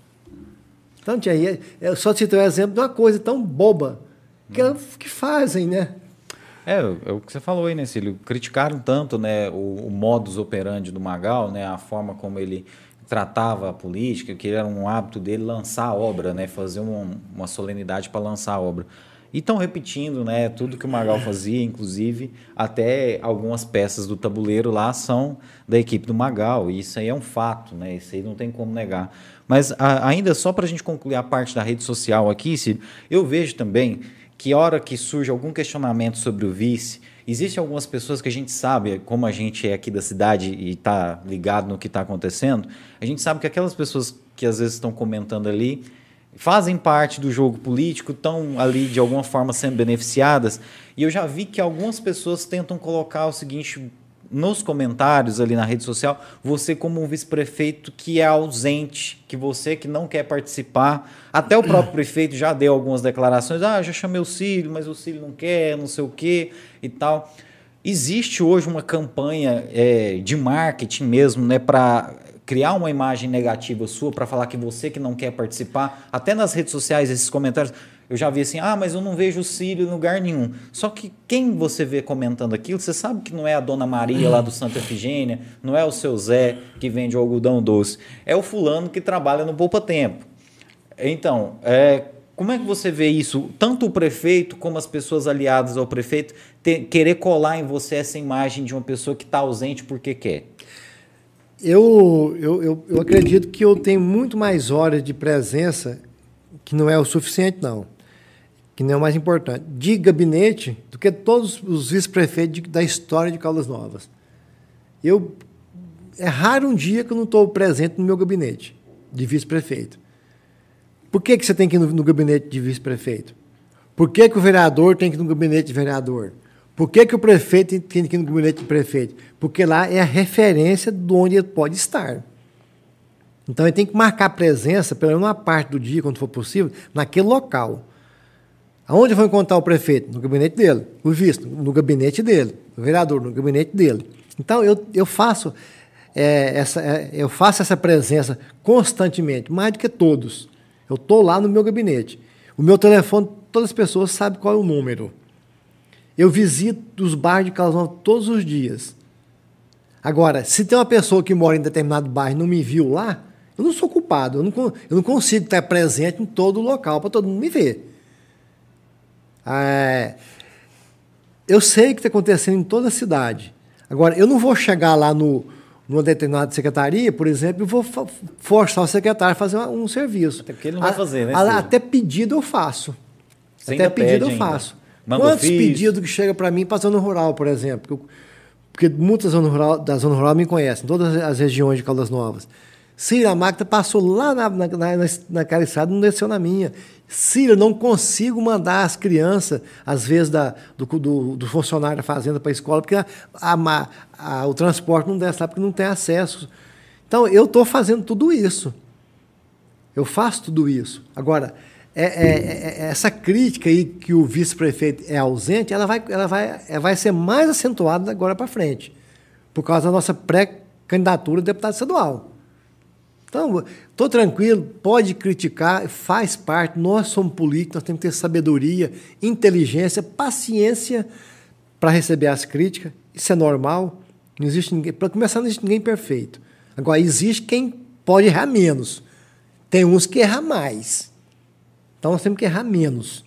Então, é, é normal isso aí, eu acho que não, não vai...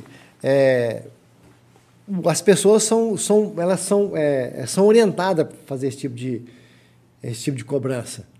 Tem gente que fala que, que não pode existir nem, nem a figura do vice-prefeito. Respeita a opinião. Mas talvez a pessoa não entenda o que é um processo político. Aliás, quando a pessoa se propõe a ser vice-prefeito, ela tem que ter a condição, a técnica e, a, e a, a, a o preparo para poder assumir a prefeitura a qualquer momento. Não por, porque o prefeito pode ser caçado. Eu, eu, eu, eu não trabalho dessa forma. Eu fui eleito para ser vice-prefeito. Eu fui eleito para ser vice-prefeito. E vou ser vice-prefeito até o, quando terminar o mandato. A não ser que eu consiga me eleger deputado estadual. Mas é, eu sei que eu sou vice-prefeito, eu sei do lugar do vice-prefeito, eu sei do meu lugar. Agora, se for preciso assumir a prefeitura, eu tenho, eu tenho condições, eu tenho pessoas que vão nos ajudar. Mas eu não estou aqui fazendo nenhuma campanha, nenhum tipo de. Os comentários meus aqui hoje críticos não foi para que isso aconteça. Mas se acontecer, é claro que nós temos que estar preparados. Qualquer vice tem que estar preparado. Como já aconteceu, de eu assumir 15 dias. Então as pessoas confundem isso. Agora, eu não sou de dar golpe de forma nenhuma, mas também não sou de ficar parado vendo as coisas erradas acontecer e ficar calado. Jamais vou fazer isso. Cílio, algumas pessoas até dizem também que você foi afastado porque eu estava lá na posse, né, sua e do, do Kleber, e eu me recordo que no discurso de posse você já falou: se tiver alguma coisa errada, eu vou ser o primeiro a levar para o Ministério Público.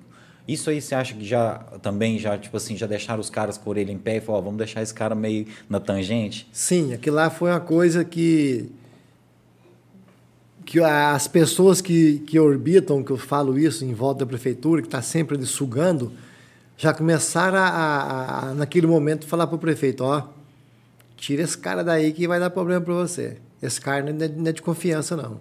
Esse cara, ele foi um vereador aqui que, que abriu umas três, umas três ceias aqui, CPI aqui, e foi relator de uma, de uma ceia aqui da, da negociata, quase que o prefeito foi caçado na época. Então esse cara é, não é bom, não, viu? Esse cara, é, esse cara é honesto. Ótimo, se eu não sou bom porque sou honesto, se eu não sou bom porque eu sou honesto, eu vou continuando, vou continuar não ser bom. Eu não vou deixar de ser desonesto. Não vou, não vou deixar de ser honesto. Vou, nunca vou ser desonesto. Então, naquele, naquele dia lá, é, foi, foi outra, decepção, outra decepção que eu tive. Porque eu falei aquilo e está acontecendo tudo. Então, se tivesse me ouvido aquele dia lá, eu não tinha feito, falado, não estaria aqui hoje, estaria aqui hoje falando das obras que estavam que tinha, tinha sido inauguradas. Estava falando aqui hoje que, que, que, que a cidade, a infraestrutura está ótima. Eu estava aqui falando hoje que, que já, o saneamento básico já teve alguns projetos para ser executado. Nada disso até hoje. Cílio, é, até a questão de você assumir a prefeitura 15 dias, muitas pessoas também é, cogitam, né, especulam também que só foi deixado que o vice assumisse naquele momento por tratar de um momento muito grave onde você teria que tomar decisões difíceis. Que se fosse num momento onde as coisas estivessem mais tranquilas, mesmo internado, o prefeito ele ia fazer questão de continuar tomando as decisões. Você acredita que houve isso? Acredito, acredito, porque ah, tem pessoas que têm essa capacidade. Tipo assim, vamos pôr essa batata é, quente na mão do Cílio agora, é, de, ver o que, que ele faz. Exatamente, eu, eu, acredito. Só que as decisões que nós, que nós tomamos naquela, naquele momento difícil, por exemplo, de, dos decretos de, de, de, é, de restrição de circulação de pessoas, por exemplo, que acaba que tem que afeta o, o comércio, não foi tomada. É, eu não tomei aquelas decisões sozinho. Não tomei aquelas decisões sozinho. Foi, foi tomado com pessoas técnicas, de acordo com, com a estatística da, da, do, do, da pandemia que estava acontecendo. Vigilância sanitária, vigilância epidemiológica. Então, todo mundo estava participando ali. Ministério Público, porque eu convidei todas as reuniões do Ministério Público. Político, todo político tem medo do Ministério Público, todos. Quase todo mundo tem medo, detesta o Ministério Público. Eu sou contrário. Eu acho que o Ministério Público faz um excelente trabalho. Ele ajuda realmente o público. E está lá para fazer isso mesmo, é para defender o patrimônio público. Então, naquele momento, eles pensavam que nós íamos nos afrouxar. Mas não, eu fiz um trabalho, apesar de ter sido muito rápido, muito, muito corrido, foi uma época muito difícil. Nossa, secretário faleceu, servidor público faleceu, amigos nossos da cidade falecendo. Então, foi um momento muito, muito, muito difícil. O próprio prefeito na época passando mal em Goiânia com a família. A filha. Sabe? A filha, a esposa. Assim, foi um momento difícil.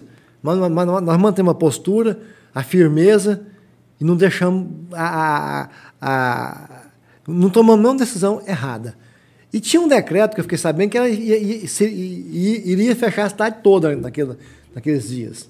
Você optou por fechar um, é, parcialmente, né? Parcialmente. E outra coisa, não foi parcialmente os comércios ficavam abertos, só que com, com limitações de pessoas e distância.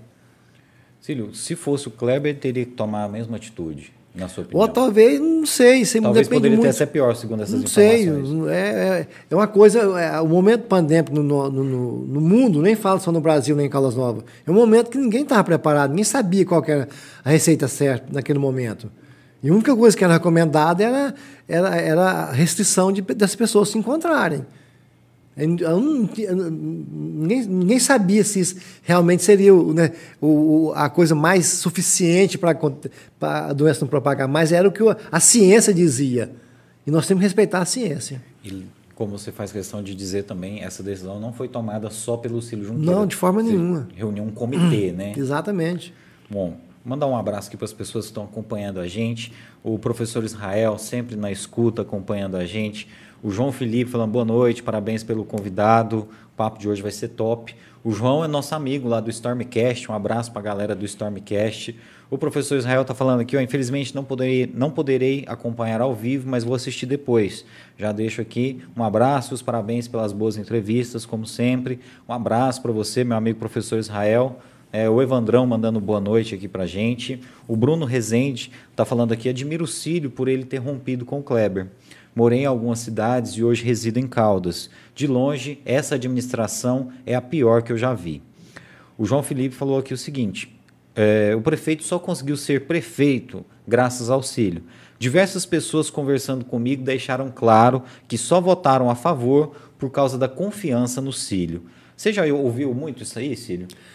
É, eu, eu ouço muito isso aí. Isso aí é, é eu, eu, não, eu, eu, não, eu, eu, assim, eu não vou é, é, achar que eu sou melhor do que todo mundo porque eu estou escutando isso. Mas a realidade foi isso, porque foi uma parceria.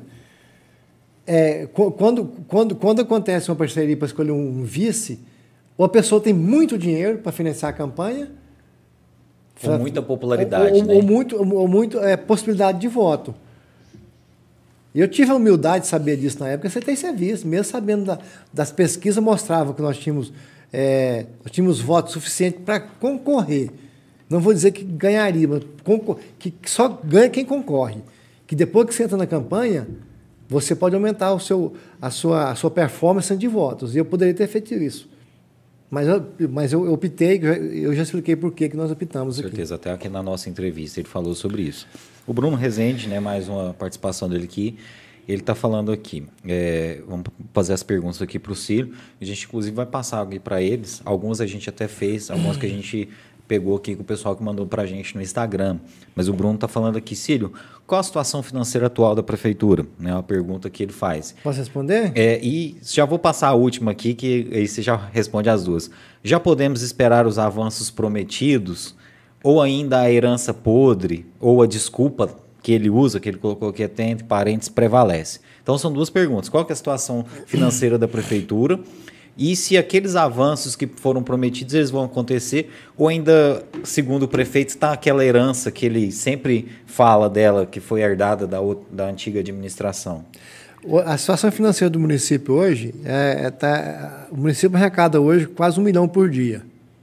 28, ah, os últimos 12 meses foi 28 milhões 888, quase 20, então é praticamente um milhão por dia. É, já, no, no, quando, quando, o gestor entra numa, numa, empresa, seja pública ou privada, ele tem que saber que ali, a partir, de, a partir daquele momento, é, é ele. Tudo que acontecer ali não tem, tem que esquecer. Ah, é, até hoje estão tá falando da autogestão. Então, acho que já tem que assumir logo e, e, e, e, ter condições, e tem condições de fazer, de fazer muita coisa. Por exemplo, vai pegar 100 milhões emprestado do Finisa. Vai pagar em média 2 milhões e 200 mil por mês de prestação. É só pegar os 2 milhões a partir de hoje já e aplicar. Não, tem, não vai ter 2 milhões e 200 mil pa, para pagar daqui determinados meses para frente? Não vai ter que ter? Não vai, não vai ser descontado o RPM? Então já pega, já pega hoje os 2 milhões e 200 mil, aplica na, na infraestrutura. Pronto, é fácil de responder essa pergunta. É, isso é um dos, é um dos motivos que eu me posicionei contra o empréstimo sem projeto. Até para explicar isso que eu, que eu, levantei aqui agora. Bom. Você vai pegar 100 milhões, vai pagar 200 milhões. Hoje a situação não é tão crítica assim como eles falam, a situação financeira da é, Basta você pegar a receita do município. Agora, agora ah, você não falou aqui a despesa. Não falei, mas despesa, a maioria folha de pagamento. Que está inchada. É, né? folha de pagamento que está inchada. Né? E, e outras e falta de gestão, falta de planejamento. Não. Ah, é a questão da herança maldita, né, Cílio, que ele falou aqui, que o prefeito usa como desculpa sempre. Todo mundo sabia o que, enfrentar, né, Cílio? Vocês sabiam que não ia ser uma situação De forma fácil. nenhuma. É, é, todo mundo sabe, é, isso era, era claro. Claro que o município estava de. Quem fosse assumir ia ter dificuldade. Até por isso não foram feitas tantas promessas assim, vamos construir isso, vamos construir aquilo, por conta disso, né? Sim, mas de, depois que se propôs a pagar 2 milhões e 200 mil por mês de prestação, já, já tem. Já, isso significa muda, né? que tem o dinheiro, né? Já daria para aplicar, né? Se, já se dá para pagar a prestação, né? Aqui a Natália Moura está falando aqui com a gente. O Cílio é uma pessoa do bem. Infelizmente a parceria não foi boa para ele. Você concorda, Cílio? Eu concordo, eu concordo plenamente. É, eu, eu, eu, eu jamais pensaria que isso iria acontecer. Bom, aqui a Gabriela Balbino está falando hoje, está babado, amando o podcast. Obrigado aí para Gabriela. Gabriela que em breve vai participar aqui com a gente também, né, falando sobre padrões de beleza que a sociedade exige, né, gordofobia. Então, um abraço para você, Gabriela. Obrigado aí por se propor a falar sobre esse assunto aqui com a gente. O nosso amigo Rafael Inácio, da banda Contém Glúten, está mandando aqui um abraço para o Cílio e para todos aí da produção, especial para o Thierry. Um abraço para você, meu amigo. Vamos trazer você aqui de novo, viu, para a gente conversar sobre música, etc. A, a, a Deus Neri Miranda está falando que situação bem complicada. Aliás, é Deus Neri. Deus, não sei se é Deus Neri ou Deus Reni, né? O nosso amigo aqui está falando. Situação bem complicada essa administração. Desculpa se eu errei a pronúncia do nome, viu? É, agora tem, parece com as participações também no Facebook, né? Eu vou pedir para o nosso amigo Zé Neto aqui a, abrir o microfone aí, Zé Neto. O Zé Neto, o dono do microfone 3, o mais brabo, nosso amigo aí, Zé Neto, vai estar tá dando uma boa noite aqui para gente, viu, meu amigo? Zé Neto, viu, gente, que em breve vai estar tá lançando um podcast aí de futebol, né? Talvez vai ser o Esmeralda Podcast Clube, né, Zé Neto? Estamos discutindo o nome ainda, mas o Zé Neto quer fazer um podcast para falar de futebol e a gente vai dar todo apoio para ele, a nossa estrutura aqui para ele fazer isso. Mas, Zé Neto, boa noite aí, amigo. Tem comentário aí no Facebook? Boa noite, Thierry. Boa noite, Silvio Junqueira. É parabenizar aí pela sua eleição, né, na última campanha né, eleitoral. Infelizmente aí, né, o prefeito fez sacanagem com o senhor aí, mas a gente espera que as coisas melhores daqui para frente, né? Desejar sucesso aí na sua pré-campanha da deputado. Tia aqui no Facebook aqui, ó, tá acompanhando a gente aqui, o Cleber Mendonça, tá perguntando onde anda esse vice-prefeito. E também o Ranieri Lopes. Cílio Junqueira é uma pessoa séria, com reputação ilibada. Sua biografia política foi sempre em prol de causas novas. Parabéns. Também aqui no Facebook, Thierry, Jonathan Martins acompanhando a gente. Divina Silva acompanhando a gente. Ézio Barbosa. Um abraço aí para todos, viu? Edson Neto acompanhando a gente aqui também. A o Edson Sandra Neto. Sasaki. Ó, o Torinho, ô Torinho, um abraço, Torinho. Ó, a Sandra, E a Cristiane Martins. Cristiane Martins também acompanhando. Martim, né? Isso. Cristiane Martins sempre acompanhando a gente aí. Um abraço para toda a família Pascoal Martim aí, que sempre acompanha a gente. Muito obrigado. Ó, Cílio, tem uma pergunta aí que eu acho que chamou a atenção, né? Quem que falou aí por onde anda esse Kleber, vice-prefeito? Kleber Mendonça. Cleber Mendonça. Eu acho que é fake, viu? Será que é fake? Tem cara Não, mas, de é, ser. mas fake não deixa de ser alguém que quer ouvir, né? Bom, mas, Cílio, a gente até falou sobre isso, mas eu imagino que você quer, Sim. quer responder, né? Agra- agra- Primeiro eu quero agradecer a, a- a participação de todos, até a do Cleuber Mendonça. Não, mas acho que não é fake, não. Tem uma pessoa que eu conheço com esse nome. Eu acho que anda sumido é ele, né? Mas pela foto de perfil aqui dá pra perceber que é fake. É, vamos acho que anda sumido é a pessoa que perguntou, porque se ela morar em Caldas Novas, é- ela sabe que eu não estou sumido, não. E outra coisa, eu não fico só tá- tá atrás de mesa e, e mandando nego curtir minhas coisas, não. Eu vou para a rua, vou para a zona rural, eu vou para Goiânia, vou para Brasília. Não fico só atrás de mesa, não, viu, Kleber? Eu- Vai lá tomar um cafezinho com nós na prefeitura, parte da manhã eu tô lá, a gente conversa direitinho, viu, Kleber? Tá? Grande abraço. Gente, ó, em defesa aqui do nosso amigo é, Cílio Junqueira, eu, eu sou obrigado a ir na sessão da Câmara, né? Todas as sessões da Câmara eu sou obrigado a estar lá. Não que eu gostaria, viu, gente? Que às vezes é, é bem complicado, viu? A gente fica bem triste com os temas que a gente assiste lá sendo votado e tal. Mas eu vejo o vice-prefeito lá quase sempre, né? Inclusive a gente marcou essa entrevista aqui porque a gente se encontrou lá na Câmara Municipal. Então eu, eu tenho visto sim o vice-prefeito aí. Ah, e se quiser me encontrar também, eu tô sempre na, e, e na feira. Na feira, Feira também, de né? domingo, se cedo, quiser. né? Mas tem que acordar cedo, né, Ciro? É, É, eu- nós aqui da roça não acorda cedo, viu, aqui no Goiás aqui, viu? É, o, a Naftali tá falando aqui, ó, Zé Neto, nas sombras aí dos comentários, né? O Zé Neto é o sombra. Ok, ratinho! É, o Agnaldo Quinta, Junqueira, tá aqui. Belo trabalho, Thierry. Junqueira é parente seu também? é, o Quinta Guinaldo aqui? É, é, o Guinaldo é meu primo. O Quinto é presidente né, aqui da regional do Sintego. Inclusive, precisando trazer o Quinto aqui para a gente falar de educação, falar dos nossos professores. Mas aqui agora, já que a gente chegou no assunto de professor e tal, vamos falar um pouquinho sobre os projetos do Cílio. Todo mundo sabe, né? O Cílio foi candidato a deputado estadual na última eleição. É, tem o projeto de ser candidato, eu imagino que nessa eleição também. E desde o início, até na última vez que você participou do nosso programa, a gente conversou com isso e na época você falava que queria que o prefeito apoiasse você. Na época vocês não tinham rompido ainda, ainda era uma coisa que eu imagino que todos esses tropeços aí que a gente está vendo ainda poderiam ser evitados e tal, né? Hoje, se o prefeito quisesse te apoiar, você aceitaria esse apoio? Olha que quem o, o apoio, qualquer candidato a, de vereador ao presidente da República, a- ao presidente da República aceita apoio. Claro, se, agora todo apoio tem que ser conversado, né? Agora é, isso, mas isso é mais é impossível de acontecer hoje. Ele já declarou quem é o candidato dele, já estão trabalhando junto. Agora nós que somos candidatos, somos pré-candidato, ninguém vai falar que não quer apoio de ninguém, né, Thierry? Com Eu acho que todo né? apoio tem um. Ah, eu seria assim. Seria contra, contra os princípios de qualquer político falar que eu não quero Fala que apoio. não quer apoio de fulano, É, né? por exemplo, qualquer político de Caldas Novas, qualquer liderança, qualquer eleitor que quiser votar em nós, nós vamos aceitar o voto sem nenhum. Claro que vamos aceitar o voto. Lembrando que é aquelas propostas que É. você tem, né, Cílio? Se a pessoa ela se sentir representada com aquilo, vai ser muito bem-vindo Cara, o voto, tem- né? Não tem como eu falar que não quero, não quero voto, não quero apoio de alguém. Agora, tu tem os seus. Do, dentro dos nossos limites, dentro dos nossos princípios, principalmente. Mas agora, essa pergunta eu fiz até pensando nessa próxima, já para fazer o gancho. Hoje, o candidato que é apoiado pelo prefeito, você acha que ele vai lucrar com esse apoio?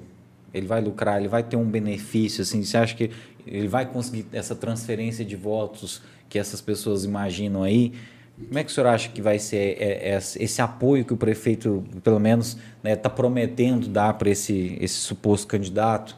Você acha que ele vai ter benefício com isso? Eu eu vejo assim como uma coisa assim muito forçada. É, parece que é uma coisa que, tá, que foi forçada, sabe?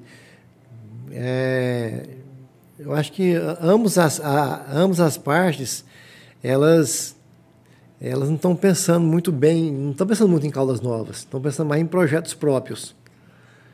Da maneira que está sendo conduzido esse processo, dessa parceria, e pelo histórico também do, das pessoas envolvidas em todo o processo.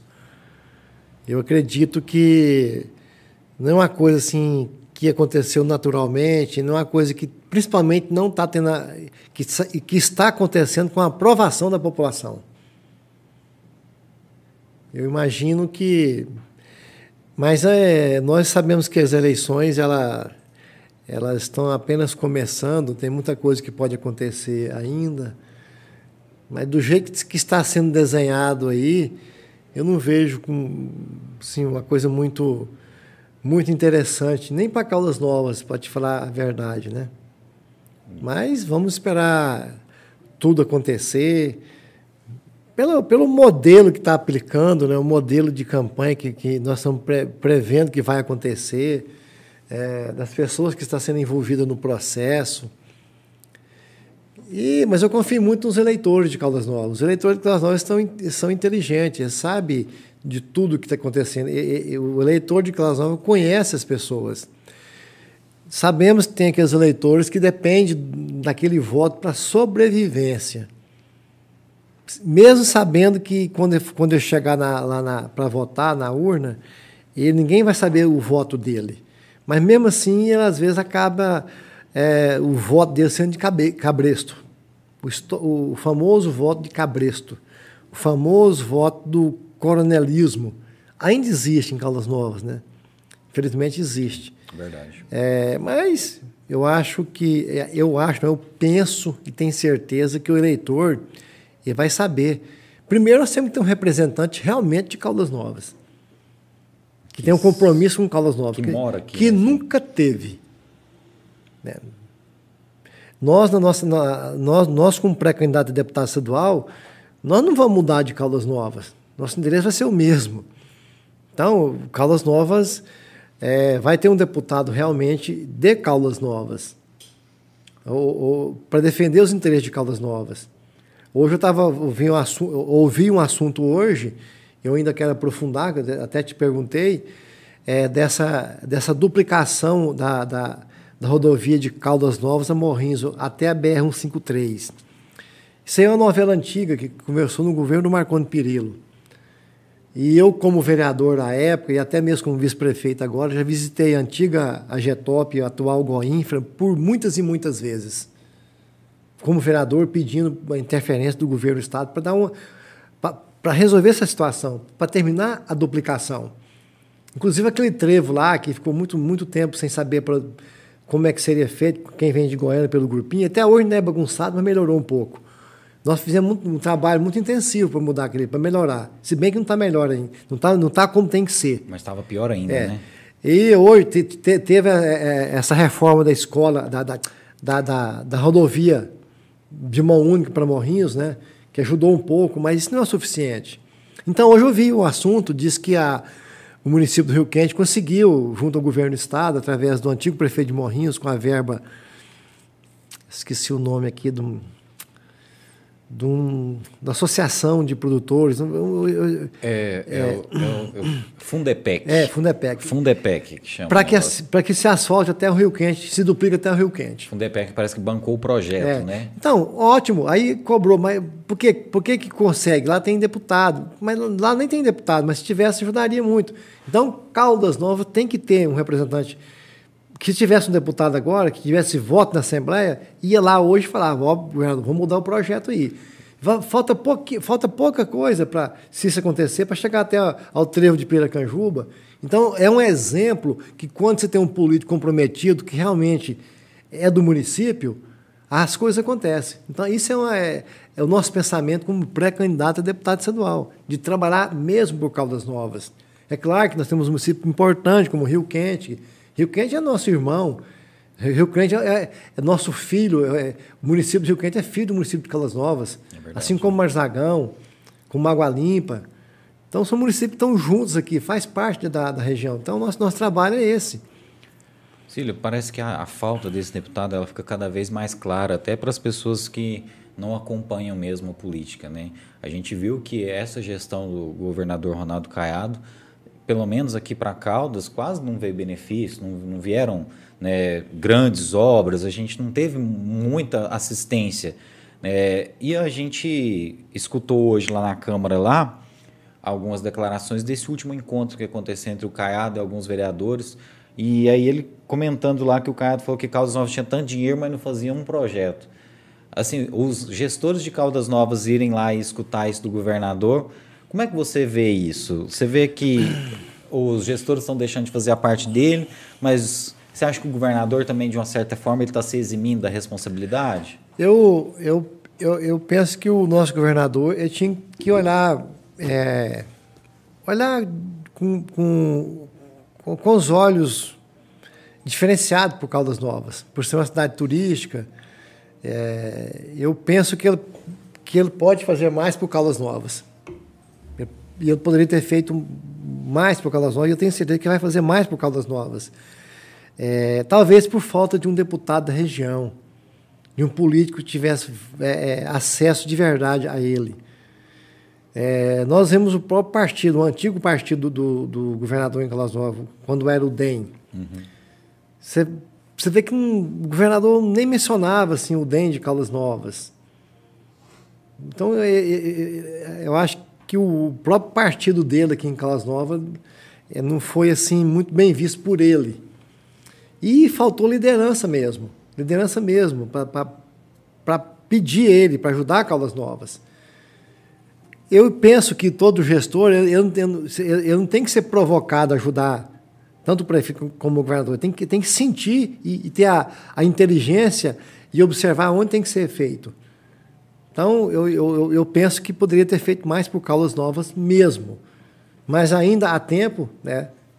É, principalmente nesse, nesse, nessa situação aqui de, de, de, duplicação até a BR-153 de Morrinhos, o próprio projeto do CREDEC, que, que está abandonado há muitos anos, é, a, até a falta de um, de um, de um, de um presídio para Caldas Novas, para dar mais segurança até para os moradores. Então, são situações que a gente pensa que pode ser mudado ainda, Thierry. Mas, para isso, precisamos ter um representante junto, a, é, junto ao governo do Estado, como deputado estadual. E eu acho que, o, que a população tem que perceber isso.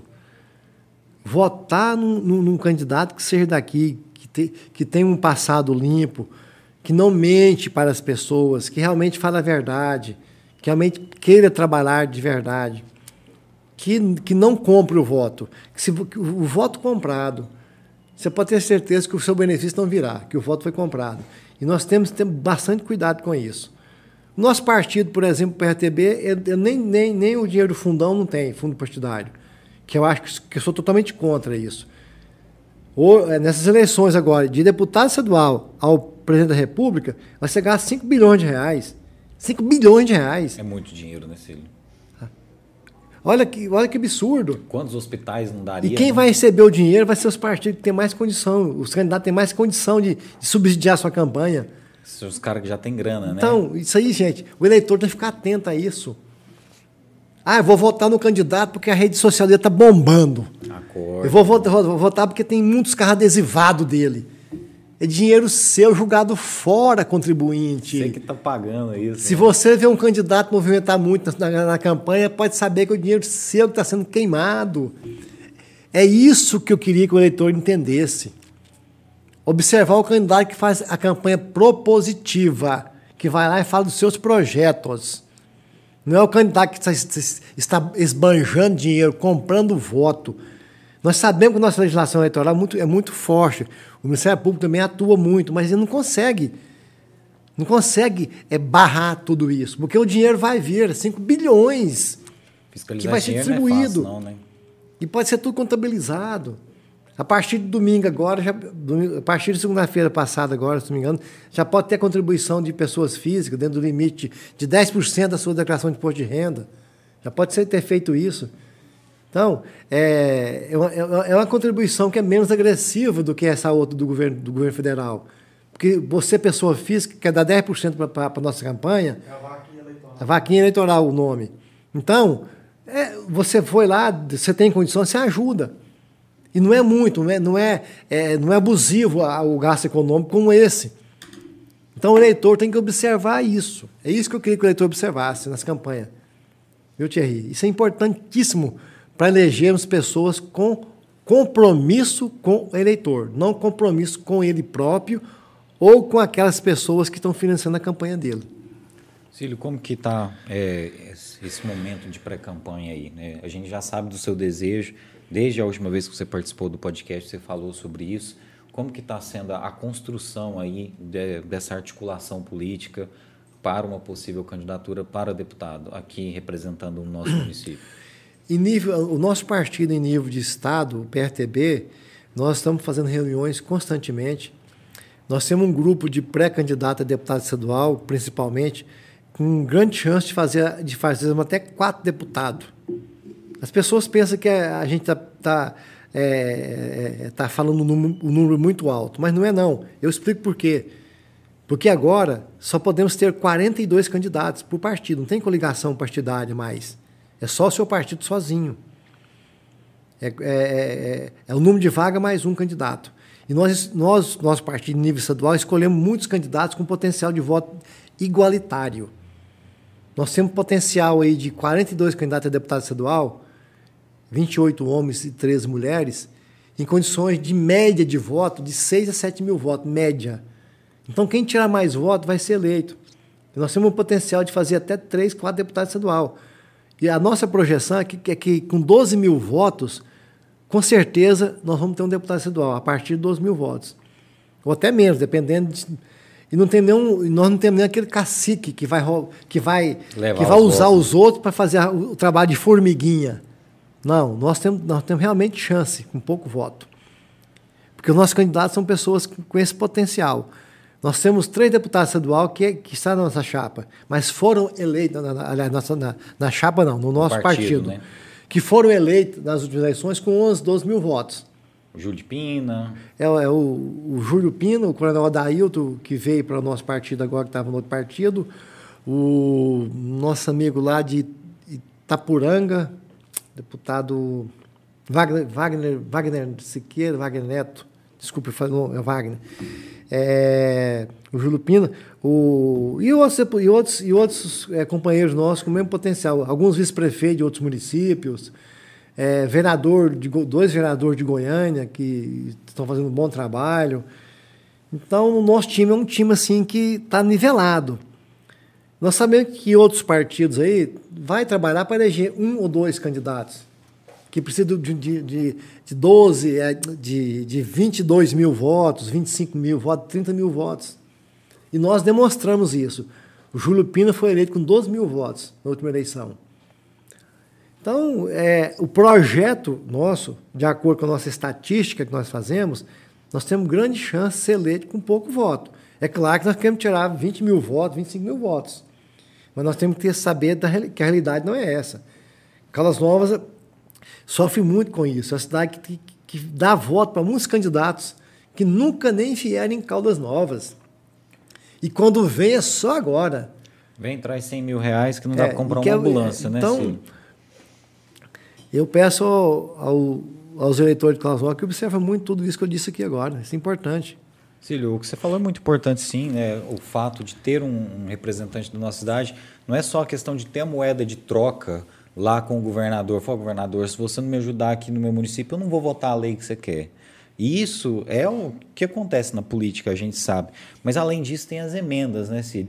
Por exemplo, a gente sabe que o, o deputado Amaury Ribeiro ele leva muito, muitas, praticamente todos os recursos que ele tem para a cidade dele, para Piracanjuba. Caso eleito, você pensa em fazer o mesmo? Focar em Caldas Novas? Lógico que eu sei que você vai ter que fazer campanha em outros municípios aqui da região. Imagino que você deve querer angariar votos em outros municípios da região. Mas seu foco é Caldas. É claro, isso aí eu, eu, eu não escondo para ninguém. É claro que nós pensamos muito nos municípios nossos vizinhos aqui. Nós temos que pensar neles, porque estamos perto e precisa dessa união de forças dos municípios. Região, né? né? Que pode ser forte. Mas nós, né? nós não vamos. Como que eu vou mandar uma emenda, por exemplo, sendo deputado estadual, para uma cidade lá do norte do estado, sendo que lá tem dois deputados estadual para representar aquele município? Como é que eu vou. Como, por que, eu vou encaminhar uma emenda, por exemplo, uma cidade no entorno de Brasília, sendo que lá tem vários deputados que estão cuidando daquilo, daquela, daquela região? Então, é por isso que eu falo mais uma vez, a importância de ter um deputado daqui de Caldas Novas para cuidar da nossa região. É, eu já citei os casos aqui que estão abandonados em Caldas Novas por falta, às vezes, de um deputado, para ter a voz firme lá junto ao governador. Então, é, é, é, é isso que o eleitor tem que entender. Essa união, o eleitor, as lideranças políticas de Caldas Novas, os empresários de Caldas Novas, todos entendendo nesse foco. Cílio, aquelas pessoas que não é, se viram representadas né, pelas atitudes do Kleber Marra, que a gente já debateu aqui nessa sua participação no nosso podcast, como na outra, as pessoas que não estão é, se vendo representadas aí por esse candidato que o prefeito já está apoiando, você acha que esses aí é que vão ser a sua principal base eleitoral? Essas pessoas que viram a situação que está acontecendo de você não estar tá recebendo né, o apoio do prefeito, nem mesmo para exercer a função de vice-prefeito. E essas pessoas aí é basicamente as pessoas que você pretende trabalhar? Nós, quando, quando você propõe, quando você pretende ser candidato e você, é, você tem que atingir a população de maneira é, homogênea. Os nossos projetos eles vão ser direcionados, e quando nós formos pedir voto, quando puder pedir voto mesmo, é, quando, quando puder pedir voto, né, é mesmo, não pode pedir voto ainda.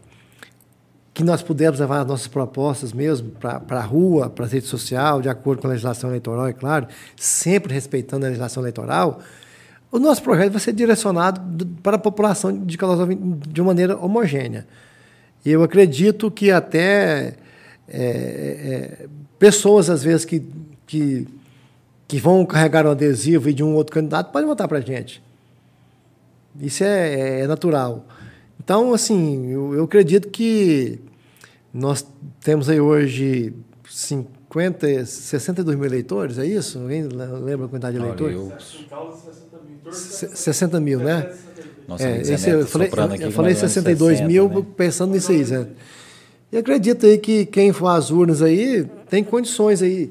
E quem sabe, Caldas Novas pode ter dois deputados de Caldas Novas. Seria ótimo. Olha, né, eu torço para que, que isso aconteça. Nós temos votos suficientes para fazer isso, é, né? Então, Basta a gente quem, se organizar. Sabe, quem sabe né? isso pode acontecer? Eu acredito que vai ser três ou quatro deputados de Caldas Novas, ou três, ou quatro, não sei. Quem sabe nós podemos escolher, eleger dois candidatos de Caldas Novas para deputado estadual. Imagina a força que teria. Se não tiver tanta abstenção, né, Cílio, igual costuma ter, e é, as pessoas se concentrarem em votar em gente daqui, não dar voto para esses paraquedistas que só aparecem na época de eleição, a gente tem sim possibilidade de fazer pelo menos dois, né, Cílio? É, seria um, muito importante para o município, seria um avanço estrondoso. Você, ia, ia ver como, como nós íamos mudar o nosso município em todo sentido, na infraestrutura, na saúde. É, é, ajudar o, o, o, prefeito que esteja no momento. Que, que nós temos, quando, você não ajuda o prefeito, você ajuda o município. O município, né? Até quando o prefeito tiver coisa errada, você pode impor para ele: ó, vamos, mudar, vamos mudar aí, vamos trabalhar direitinho. Vamos fazer uma licitação correta agora. Para de aderir à ata de Aragarça. Para de fazer isso. Vamos trabalhar por Caldas Novas. É, então, assim, até nisso, tendo deputado, ajuda para Caldas Novas certeza. Caldas Novas tem condições de fazer um deputado federal. Nós temos condições de eleger um deputado federal. Para você ter uma ideia da, da importância que, que tem Caldas Novas hoje no cenário político do estado de Goiás. Então, isso que. E, e, e, tudo isso tem que partir do eleitor. O eleitor tem que, tem que ter essa consciência. É nós, eleitores. Nós somos candidatos, mas somos eleitor também. Somos pré-candidatos, mas somos eleitores. Nós temos que ter essa continha, essa, é, é, é, essa, é, essa, essa, saber disso, essa, essa consciência que nós temos essa condição de fazer um deputado federal, dois deputados estadual, mas tem que, tem que ter sabedoria, tem que votar em quem é de Caldas Novas. Não, e isso está muito claro, né, Cílio? Porque, por exemplo, se a gente vota para um cara que a gente nem sabe, igual a gente vê alguns deputados aí vindo aqui participar de inauguração, que traz 100 mil e tal, pô, legal. Mas olha, 100 mil não dá para fazer muita coisa, não, gente. O Cílio está aqui, o Cílio foi secretário muitas vezes. Cílio, não dá para comprar uma ambulância, né, com 100 mil reais. De, não, não, 100 mil. É claro que você pode. É, outro dia foi entregue aqui o, o emenda de um, de um, deputado nosso, do PRTB, que hoje saiu do partido, que é o Charles Bento, que nós fizemos um pedido juntamente com, com o Daniel Caldeiro, do PRTB, de uma, de uma emenda de 100 mil reais. Chegou agora, tá, um mês. Comprou, comprou utensílios para a Secretaria de Educação Municipal, geladeira, fogão. Foi entregue lá, mas nós não, nem fomos convidados. Tudo nem bem, o importante você. chegou com 100 mil reais. Então, vem 100 mil, ah, é bom, mas vem pouco, 100 mil, né? mas, mas para dar um impacto tem que ser alguma coisa bem forte, para mudar, para mudar o cenário de Caldas Novas em relação de obras importantes, de, de infraestrutura importante. O que eu vejo é o seguinte, os caras votam porque um amigo, o outro ali está trabalhando na campanha, o outro pediu para apoiar, e aí o cara não sabe nem aonde que aquele deputado mora. Você sabe onde é o domicílio eleitoral desse deputado? É lógico que ele vai levar a, a principal, né, as principais emendas, né, os benefícios é para a cidade dele. Então, gente, vamos votar em gente daqui. Às vezes você pensa, é um, é dois votos, é só três votos, não vai fazer diferença. Cara, faz diferença. Porque se a gente tiver aqui um deputado e se Deus abençoasse da gente ter dois, Cara, é, é, o que o Ciro falou. Seria um desenvolvimento, seriam dois representantes aqui da cidade com um número considerável de emendas na mão, que poderia ser direcionado uma grande parte para Caldas Novas e para a nossa região, e a gente ia se desenvolver, né, Ciro? É. Vamos ver, tá, tem tempo ainda. Está aberto né? ainda, né, Ciro? Não, não, tá em cima da hora, é. mas tem tempo de que isso aconteça, né? É. Se o povo quiser, é possível, né, Cílio? E não acontecer abstenção, né? O que a gente está com mais medo nessa eleição é a abstenção, né? As pessoas deixarem de votar. As pessoas estão né, muito sem esperança na política, né? É, e aqui eu quero falar para o eleitor aqui que eu até entendo ele, mas ele tem que dar um voto de confiança para quem quer trabalhar. Ele não pode pegar como exemplo a maioria dos políticos são corruptos vê a vida, vê a vida de cada um, vê a conduta de cada, de cada um. Você, você hoje é fácil, vê as redes, as redes sociais. Não, não, não, não deixa se levar só por, aquele, por aquela conversa de campanha, não. Busca lá atrás a vida pregressa de cada um, você vê. Ajuda muito, tenho certeza que ajuda bastante. Com certeza, né? Fazer aquela, aquela pesquisa mesmo, né? Cílio, como é que está a relação hoje do seu partido com o Caiado? Vocês são da base do Caiado? Você pretende apoiar a reeleição do Caiado? Como é que está a sua visão aí com o Caiado? O, Não, o nosso partido hoje, nós, nós ajudamos a eleger o Ronaldo Caiado governador do estado, da última eleição. Inclusive, nós somos o candidato da base que tirou mais votos em Calazó para deputado estadual da época. Candidato, né? Fomos, nós tiramos mais votos. E, e o partido continua com, na base do Ronaldo Caiado. E nós temos que ter. Que hoje em dia nós temos que ter um partido para ser candidatar. Não tem como você fazer uma candidatura se você não vai virar um partido.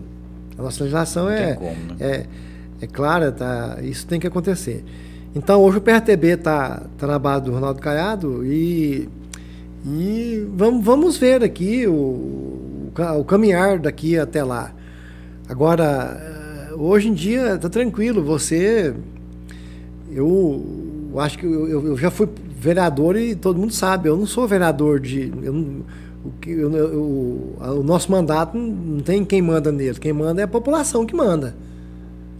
Quem vai mandar no meu mandato de, de, de, de deputado estadual, se acontecer, vai ser como vereador. Quem vai mandar é a população. Se o governador estiver fazendo algo errado, eu souber, é claro que nós não vamos ficar omisso. Governador não vai deixar de mandar uma emenda para Caldas Novas porque o, porque o deputado fiscalizou ele. Eu acho que se, se você fiscalizar com, com, com, com, é, com sabedoria, com diálogo, o, saber usar os órgãos competentes para fiscalizar, o próprio gestor não vai ficar, não vai te, te retaliar.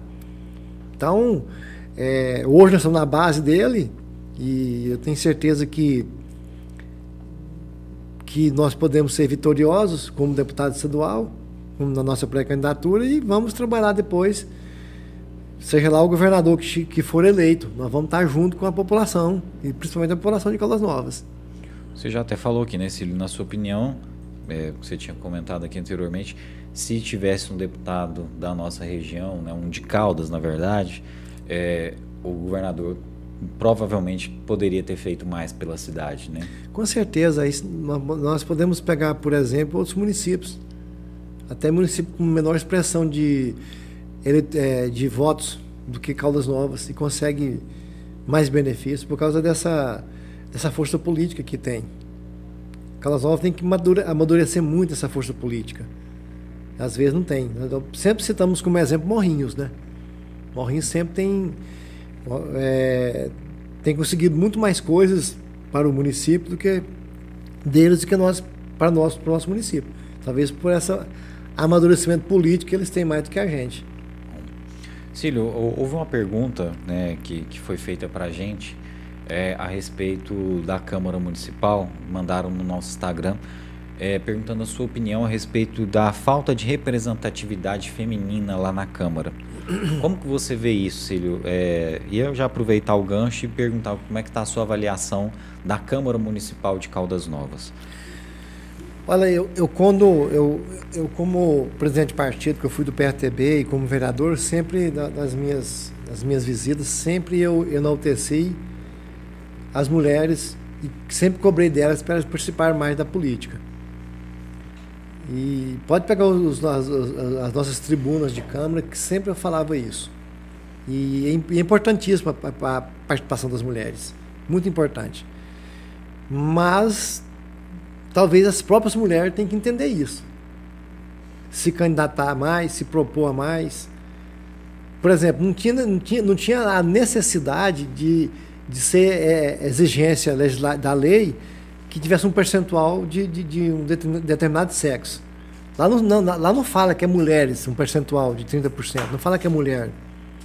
Mas sabe que a lei foi para é, motivar as mulheres a participar mais. E, e até mesmo obrigar os partidos a colocar mais mulheres para ser candidatas.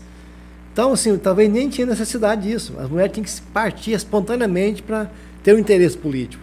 Que é importantíssimo. Então, eu, eu, eu acredito que na próxima Câmara Municipal de Caldas Novas vai ter mais mulheres da história. Eu acredito. Em reflexo dessa atual Câmara. É, não, não, nem, dizer, nem vou dizer que é em reflexo da atual Câmara. É, pode ser também, mas é pela consciência que eu estou vendo algumas mulheres. Mais do que o que eu via antes. E, a, e, nós, como homens políticos, nós temos que dar essa oportunidade, incentivar, motivar as mulheres a participar da política. E elas também têm que que entender que elas têm que participar. Isso é mais importante. Eu, eu apoio. A... Pode continuar, perdão. A outra pergunta que você fez. Ah, eu já vou repetir ela para você, ah. mas só fazer esse comentário que eu acho que ele é pertinente agora. Eu apoiei uma mulher na eleição passada para vereadora. E ela, infelizmente, não foi eleita, né? Nenhuma mulher foi eleita. E aí ela comentou comigo o seguinte, eu, eu acho que as mulheres não gostam muito de votar em mulher. Ela achou que ela não recebeu tanto o apoio das mulheres como ela imaginou que receberia. Você, qual que é a, a, visão que você tem a respeito disso? É, isso aí é, é, é você pode ver a quantidade de eleitores, né? Feminino e masculino. Então, se fosse, se elas fossem votar mais em, nelas, mulheres, se for pela proporcionalidade, você teria mais é, políticos mulheres do que homem. Do que né? homem, né? É. A gente sabe que muito, muitos homens votam em mulheres e muitas mulheres votam nos homens, ou mais mulheres votam nos homens. Mas e, eu acho que elas podem ter essa consciência. De, nós, nós tivemos muitos candidatos mulheres nas, nas eleições em Caldas Novas para vereadora que tinham condições de fazer um bom trabalho. Eu tinha certeza disso, muitas mulheres. E muitas quase foram eleitas. Verdade. Por exemplo, se muitas, teve muitas mulheres que tivessem no PRTB, eram vereadoras. Se tivesse no partido certo, é, né, Cílio? PRTB. Que tirou mais votos. E em outras situações também aconteceu isso. Então, então elas também têm que saber é, ter essa. saber fazer essa escolha partidária também, né? Mas na sua visão, a próxima eleição para vereador pode ter uma surpresa aí de eleger muitas mulheres. Eu acredito que vai ter no mínimo, estou sendo assim, Eu, eu quero que esteja errado. No mínimo três mulheres. Pelo Vai- menos, Pelo né? menos três. Deveria ser pelo menos a metade. Verdade. Seria, um his- seria histórico para nós, né? Eu acho que seria bem equilibrado, né? Eu Uhum. acho que não ia ter aquela fa- falta de representatividade que realmente acontece, né? E realmente precisamos ali de um olhar feminino na Câmara. É, a outra pergunta, Cílio, é a avaliação que você faz da atual legislatura que está lá na Câmara Municipal, você que foi parlamentar, você que está sempre lá acompanhando. Eu, como parlamentar, durante dois mandatos de vereador, eu sempre falava em todas as vezes que o, o vereador está ali no Poder Legislativo é para duas atribuições: legislar e fiscalizar. É, é- é isso. Se fizer isso, só que o mecanismo que nós temos é, não fica só nisso. E acaba tendo uma, uma, uma relação de promiscuidade entre a Câmara e a Prefeitura. De que forma? De, às vezes, em determinado momento, a- a- o Poder Executivo domina a Câmara. Ou outro momento, o Legislativo domina o Executivo. Isso aí é prejudicial para a população. Esse relacionamento executivo-legislativo tem que ser é, é, é de parceria, um ao lado do outro. Harmônico, como diz a nossa Constituição. Harmônico. Mas não é assim que acontece. Nós vemos isso. É vereador ameaçando o prefeito de uma forma ou de outra para cargos, para fazer dete- dete- determinadas coisas que não é função do vereador. Se não fizer, nós vamos te caçar. Se não fizer, nós não vamos votar seu projeto. O diálogo não é esse. O diálogo é esse. Prefeito, manda um projeto para a Câmara que seja bom para o bem comum. E nós não vamos cobrar nada para votar em troca. Legislativo fazer os projetos que pode, que pode partir do, do- Legislativo, não são muitos que pode partir do Legislativo, para ajudar a- o desenvolvimento do município. E, e ter, um, e ter um- um- um processo normal. Chegou o projeto lá na Câmara, o presidente, as comissões, dá celeridade para os projetos sem cobrar do prefeito. Não precisa de, ter, de ter. Por isso que eu falo que é promíscuo, às vezes, a relação. O vereador vai lá na, na prefeitura para saber o que, que vai colocar para pedir algo em troca. Isso não pode acontecer, tem que ser um relacionamento natural. O, o executivo tem que respeitar o vereador. Isso é é primordial. Tem que respeitar mesmo, que são poderes que, que estão juntos ali para ajudar o município, ajudar o Estado, ajudar o nosso país. Mas esse mal acontece até no Congresso Nacional. Hoje temos o Centrão dominando o país. né? Então, assim, não poderia ser assim. A nossa Constituição é muito bem feita, é muito bem elaborada. Só que aí, é, é, a- como a democracia dá muita liberdade, muita transparência, acaba que as pessoas não, não respeitam a democracia e começam a aproveitar das brechas que ela oferece. É isso tudo que eu disse aqui. Sabe? A- a- a- até favorecer a corrupção. Não poderia ser feito, não- não poderia acontecer isso. Então acontece isso, por isso que a Câmara às vezes fica desacreditada, porque a população está começando a entender isso. O prefeito não precisa ter medo de, fisca- de ser fiscalizado. Para que ter medo? Só não fazer coisa errada. Todo mundo sabe o que é errado e o que é certo, Thierry. Todo mundo sabe. Todo político sabe. Se o político faz as coisas erradas, porque que quer fazer para estar agindo de má fé. Intencionalmente. Se o vereador faz coisa errada, ele sabe que está errado. Se o vereador vota num projeto que não é bom, ele está sabendo que está votando que não é bom. Mesmo seja um vereador que foi eleito aí às pressas aí, nem, talvez nem sabia o que, é, o que, é um vereador, mas quando ele chega lá ele sabe. Não precisa, não precisa nem saber a lei orgânica. Deveria saber, né? Nem o regimento interno. Deveria saber. Mas nós sabemos que muito não sabe. Mas tem alguém que pode olhar para ele isso tudo e falar o que está certo, o que está errado. E nós não vemos isso acontecer às vezes. O vereador não preocupa em saber o que é a lei orgânica, o que é a a Comissão de Constituição e Justiça.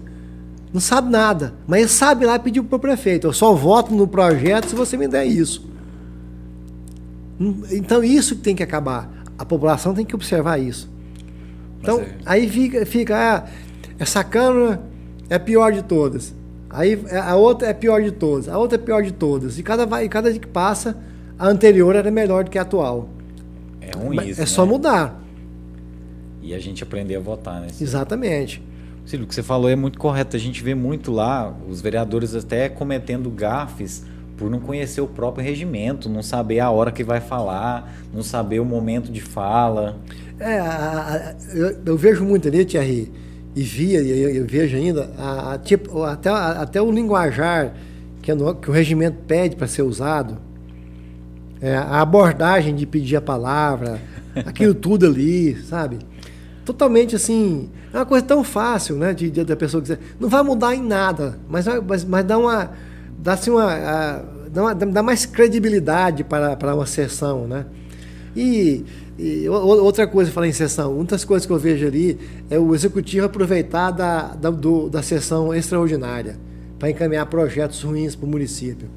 Isso é, é outra coisa que, que eu estava esquecendo de é. falar. É. Quando eu era vereador, eu, eu criticava tanto isso, do, do, do, prefeito mandar projetos importantes para a sessão extraordinária. O exemplo emblemático aqui é, é a área azul, que foi em sessão extraordinária.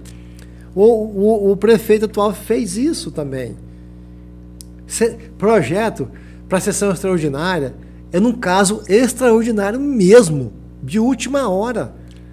Para quem não sabe, limita né, o poder de ação então, do é, vereador, é, é, né?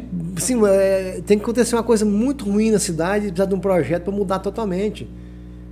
Sabe, um, um, fenômeno da natureza que aconteceu aí, sabe? Aí tem que mudar alguma lei lá. Agora, para vender área pública, para fazer troca com troco, para alterar no, no, no, nas leis municipais de, de cargos e salários, para aumentar a quantidade de cargos comissionados. Você mandar em sessão extraordinária. Financiamento. Financiamento, mandar em sessão extraordinária. Isso é falta de respeito com o legislativo. Porque realmente amarra a mão do vereador, amarra. Né? Ele, ele, não pode fazer muita coisa. São né, assuntos que você tem que levar para a população. Saber o que, que é aquilo. Se o vereador não está sabendo o que está votando ali, porque é, é extraordinário, imagina a população. Alguns sabem, mas a maioria não sabe. A maioria nem dá bola para legislativo da população, deveria dar, mas nem, nem, nem, nem, talvez nem se importa. As pessoas não sabem que é ali que decide a vida delas, é, né? Exatamente. Eu, uma vez conversando com um promotor, ele falou: se o eleitor soubesse tanto que é importante um voto para um vereador, eu saberia usar com mais critério. A rua da sua casa, por exemplo, pode ser vendida se o vereador votar a favor, a rua da sua casa. E legalmente, né? Legalmente, bonitinho. Você vai ficar. Pode. Já pensou, né, Cílio? E já aconteceu várias já aconteceu vezes aqui, aqui, né? Bom, Cílio, é, outra pergunta. A gente sabe a maneira como que os prefeitos fazem para manter maiorias né, nas câmaras municipais, no poder, no parlamento, né, de maneira geral. Os, car os cargos do executivo eles ajudam ali a galera do parlamento com cargos, algumas benesses, para ter ali aquela, aquele apoio, né, a base. Você acha que o prefeito ele vai continuar tendo essa base aí uh, até o final do mandato? Você acha que ele vai dar conta de sustentar tudo isso? É, esse foi uma, uma, outra situação que, eu tinha falado com o Kleber no começo. Ele até entendeu mal, falou que eu queria que eu batesse no vereador. Eu nunca falei isso, não. Ele falou isso aí, naquela, naquela, naquele áudio que eu soltou uma vez para o Igor, nosso amigo Igor. Uhum.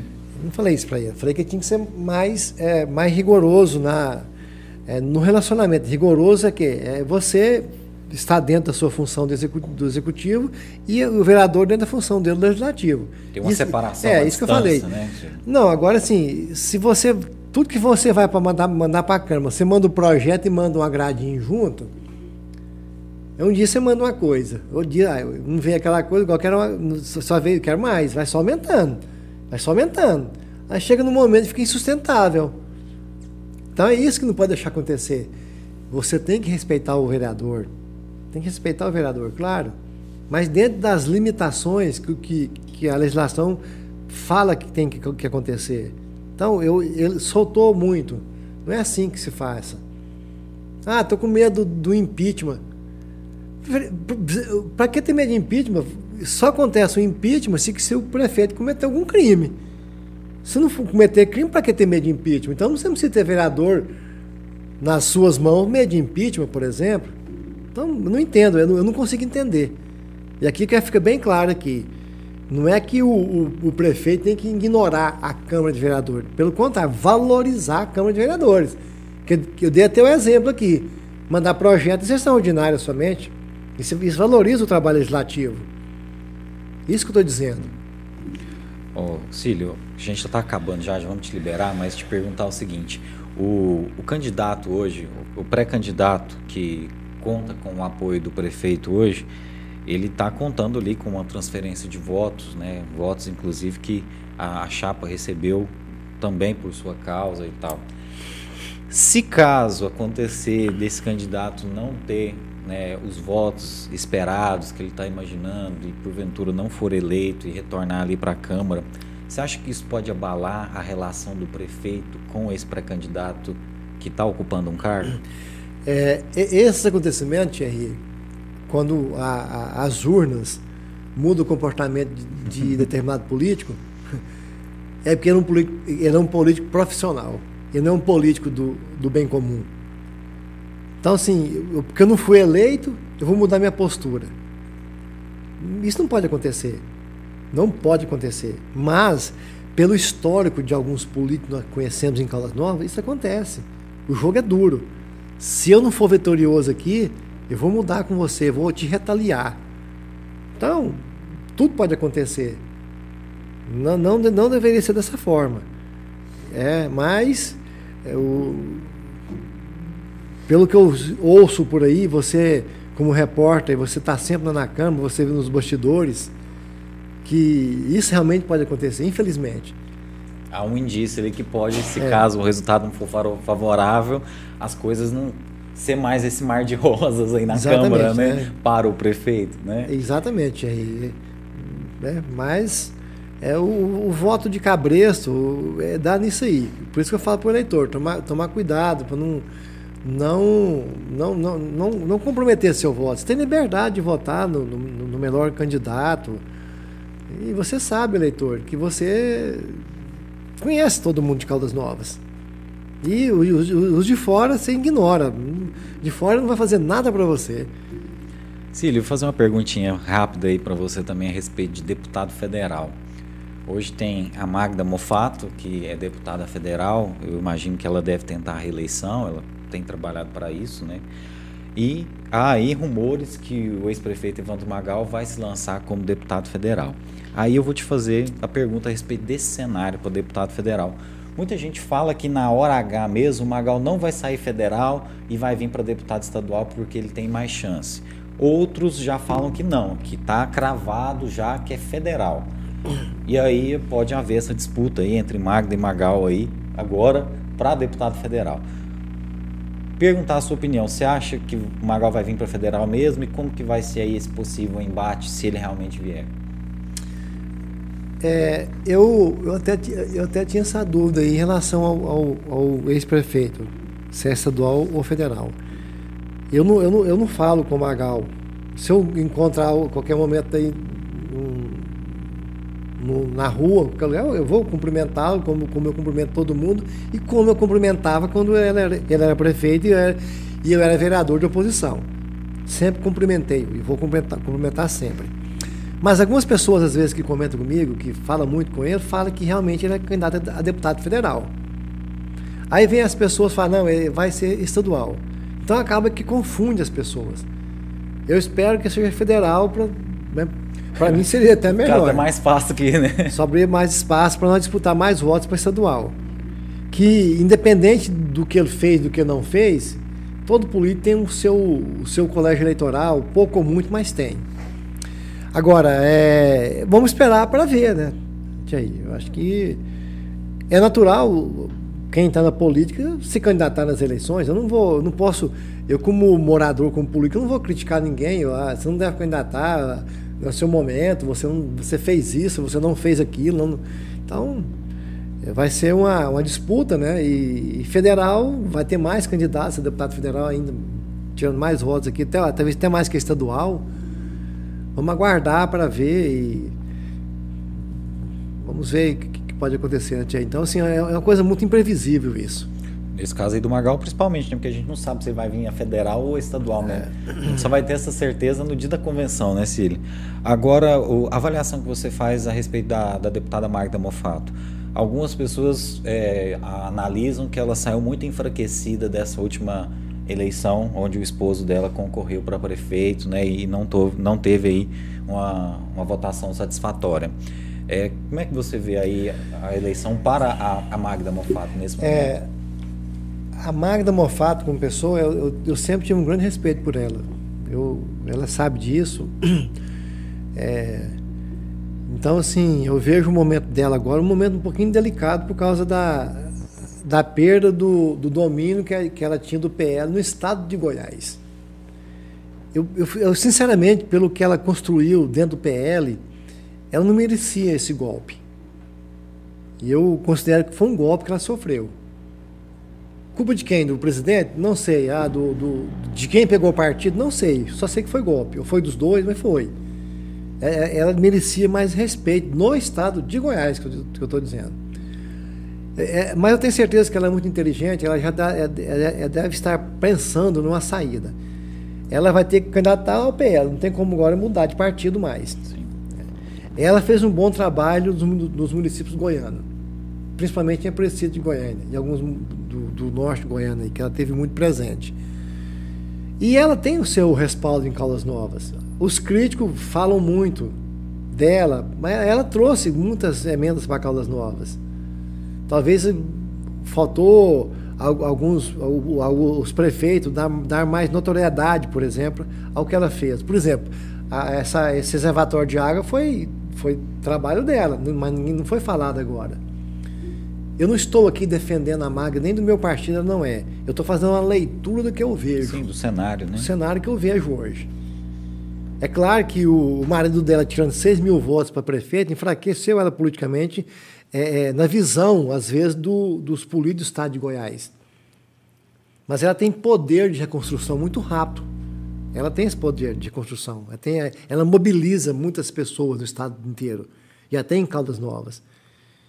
É claro que ela vai ter uma perda agora, mas eu tenho certeza que ela está começando a. Tem, vai, vai, ter a saída.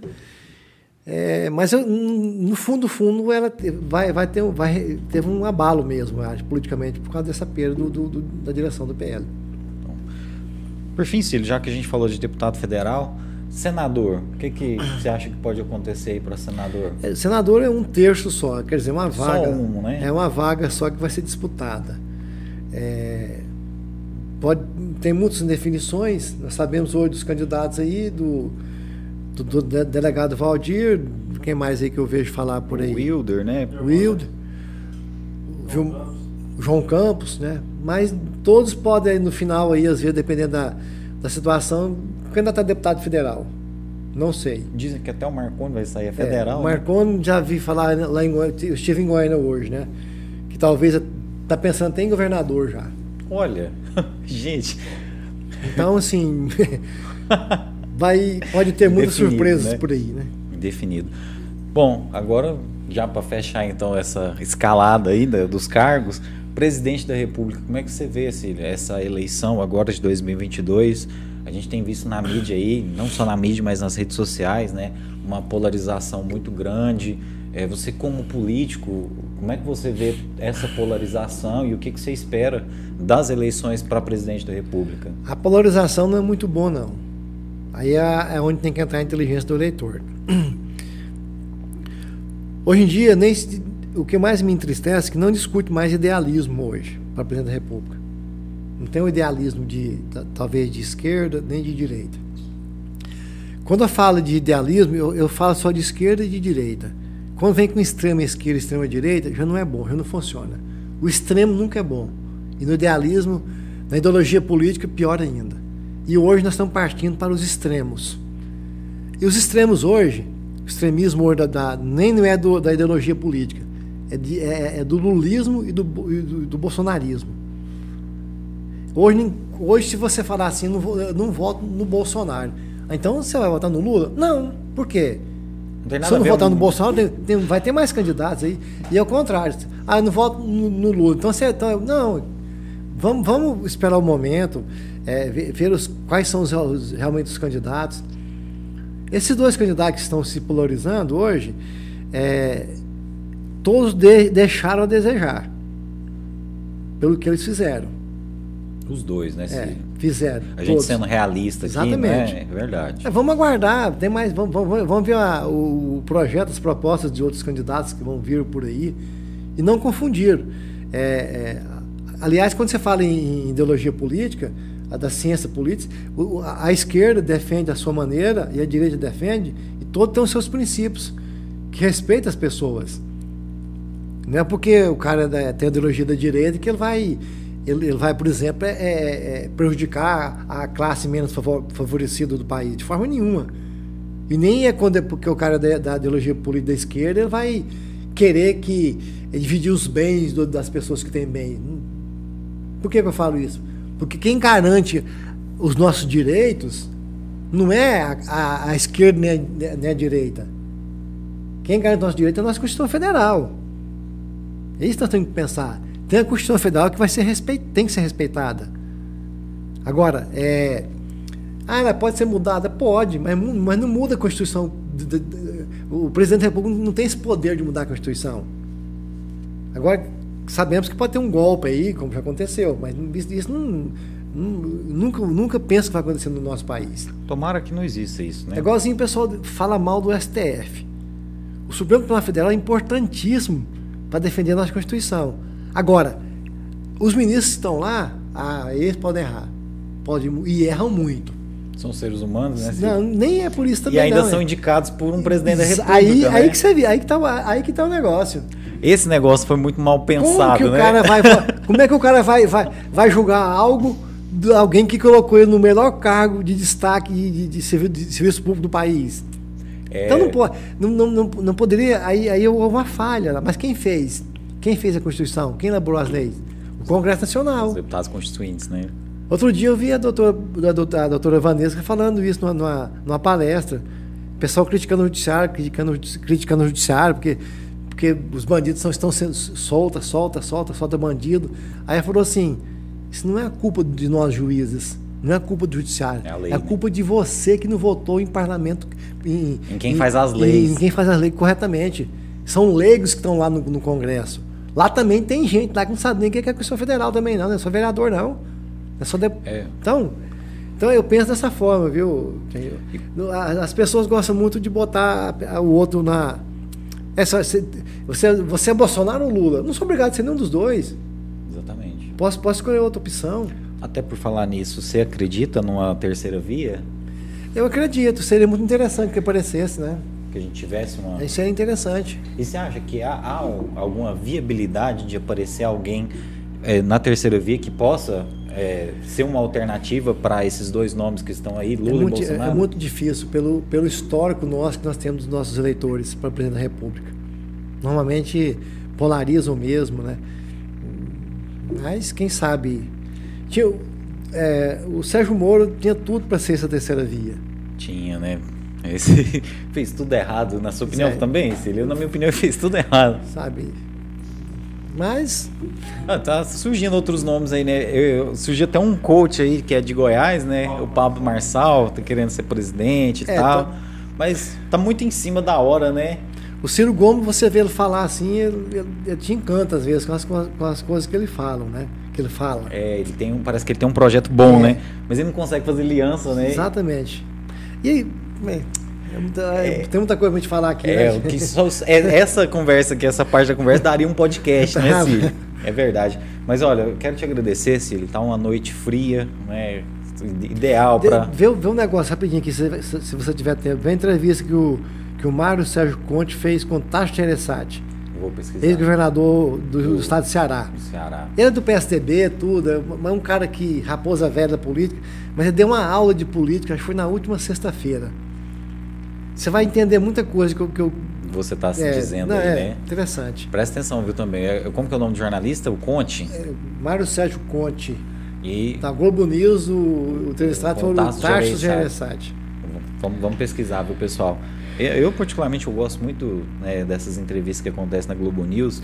Esses dias eles pegaram um candidato lá, um pré-candidato com a calça curta lá, viu, com a calça na mão. É, o cara começou a falar de política externa, de economia e tal, tal, aí começou a falar da relação do Brasil com os países do Mercosul e tal.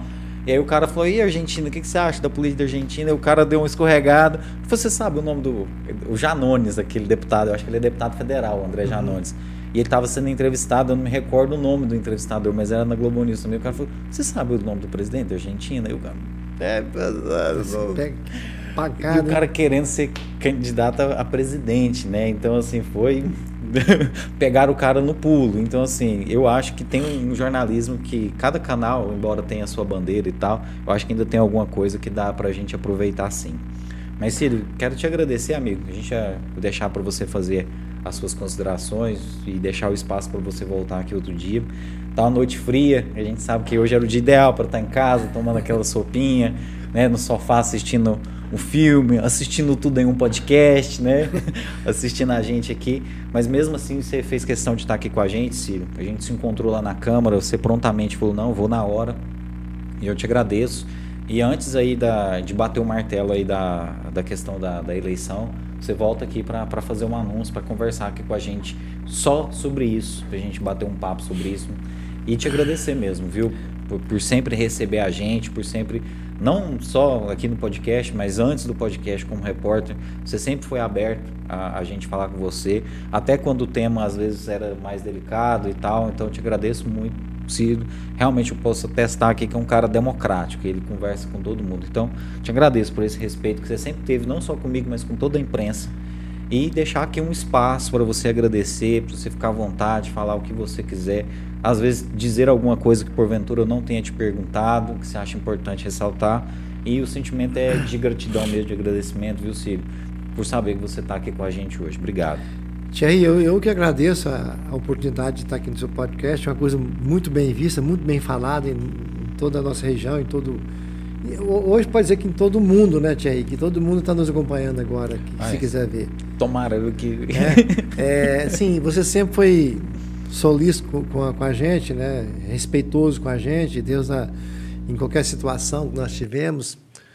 E isso é importante. Nós somos pessoas públicas, nós nunca podemos fugir é, dos convites que, a, que os meios de comunicação nos fazem. Eu nunca fugi, estou sempre presente.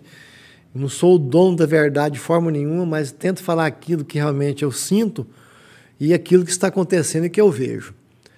E o que eu tenho que dizer aqui, pra, e agradecer aqui o, Zé Neto, que está participando ali, foi a Naftali que falou que fica na sombra. É, é o sombra, tipo sombra sombra. Só aparece sombra, a voz, tá né? Certo.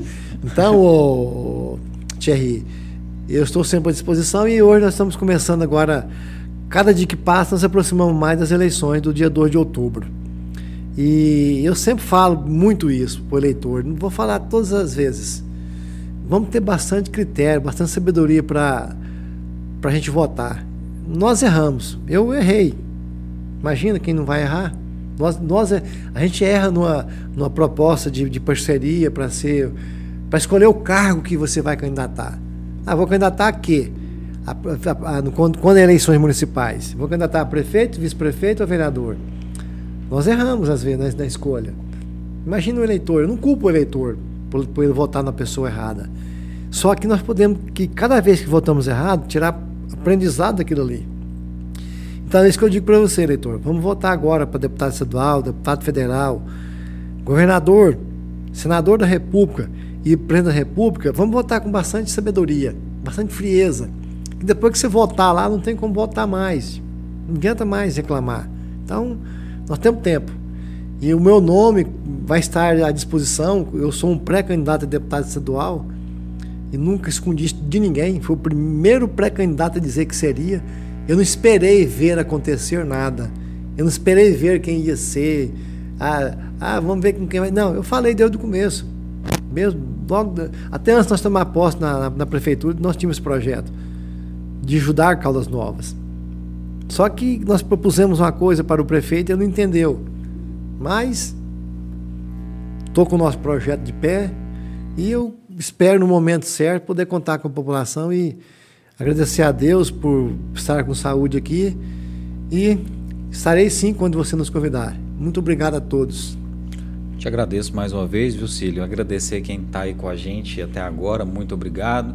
Você que viu aí ao vivo, ficou com a gente até agora. Você que está acompanhando a gente aí né, no gravado, né, após a, a transmissão ter terminado, você assistiu a gente aí, obrigado também. Lembrando que quem está com a gente aí, esse papo amanhã de manhã já está lá no nosso Spotify, então quem quiser escutar essa conversa aí, pedalando na academia, né, fazendo sua caminhada, se bem que nesse frio tá meio difícil, né, gente? Mas se você quiser escutar a gente, a gente está aí na, no Spotify, na Google Podcasts, na Apple Podcasts.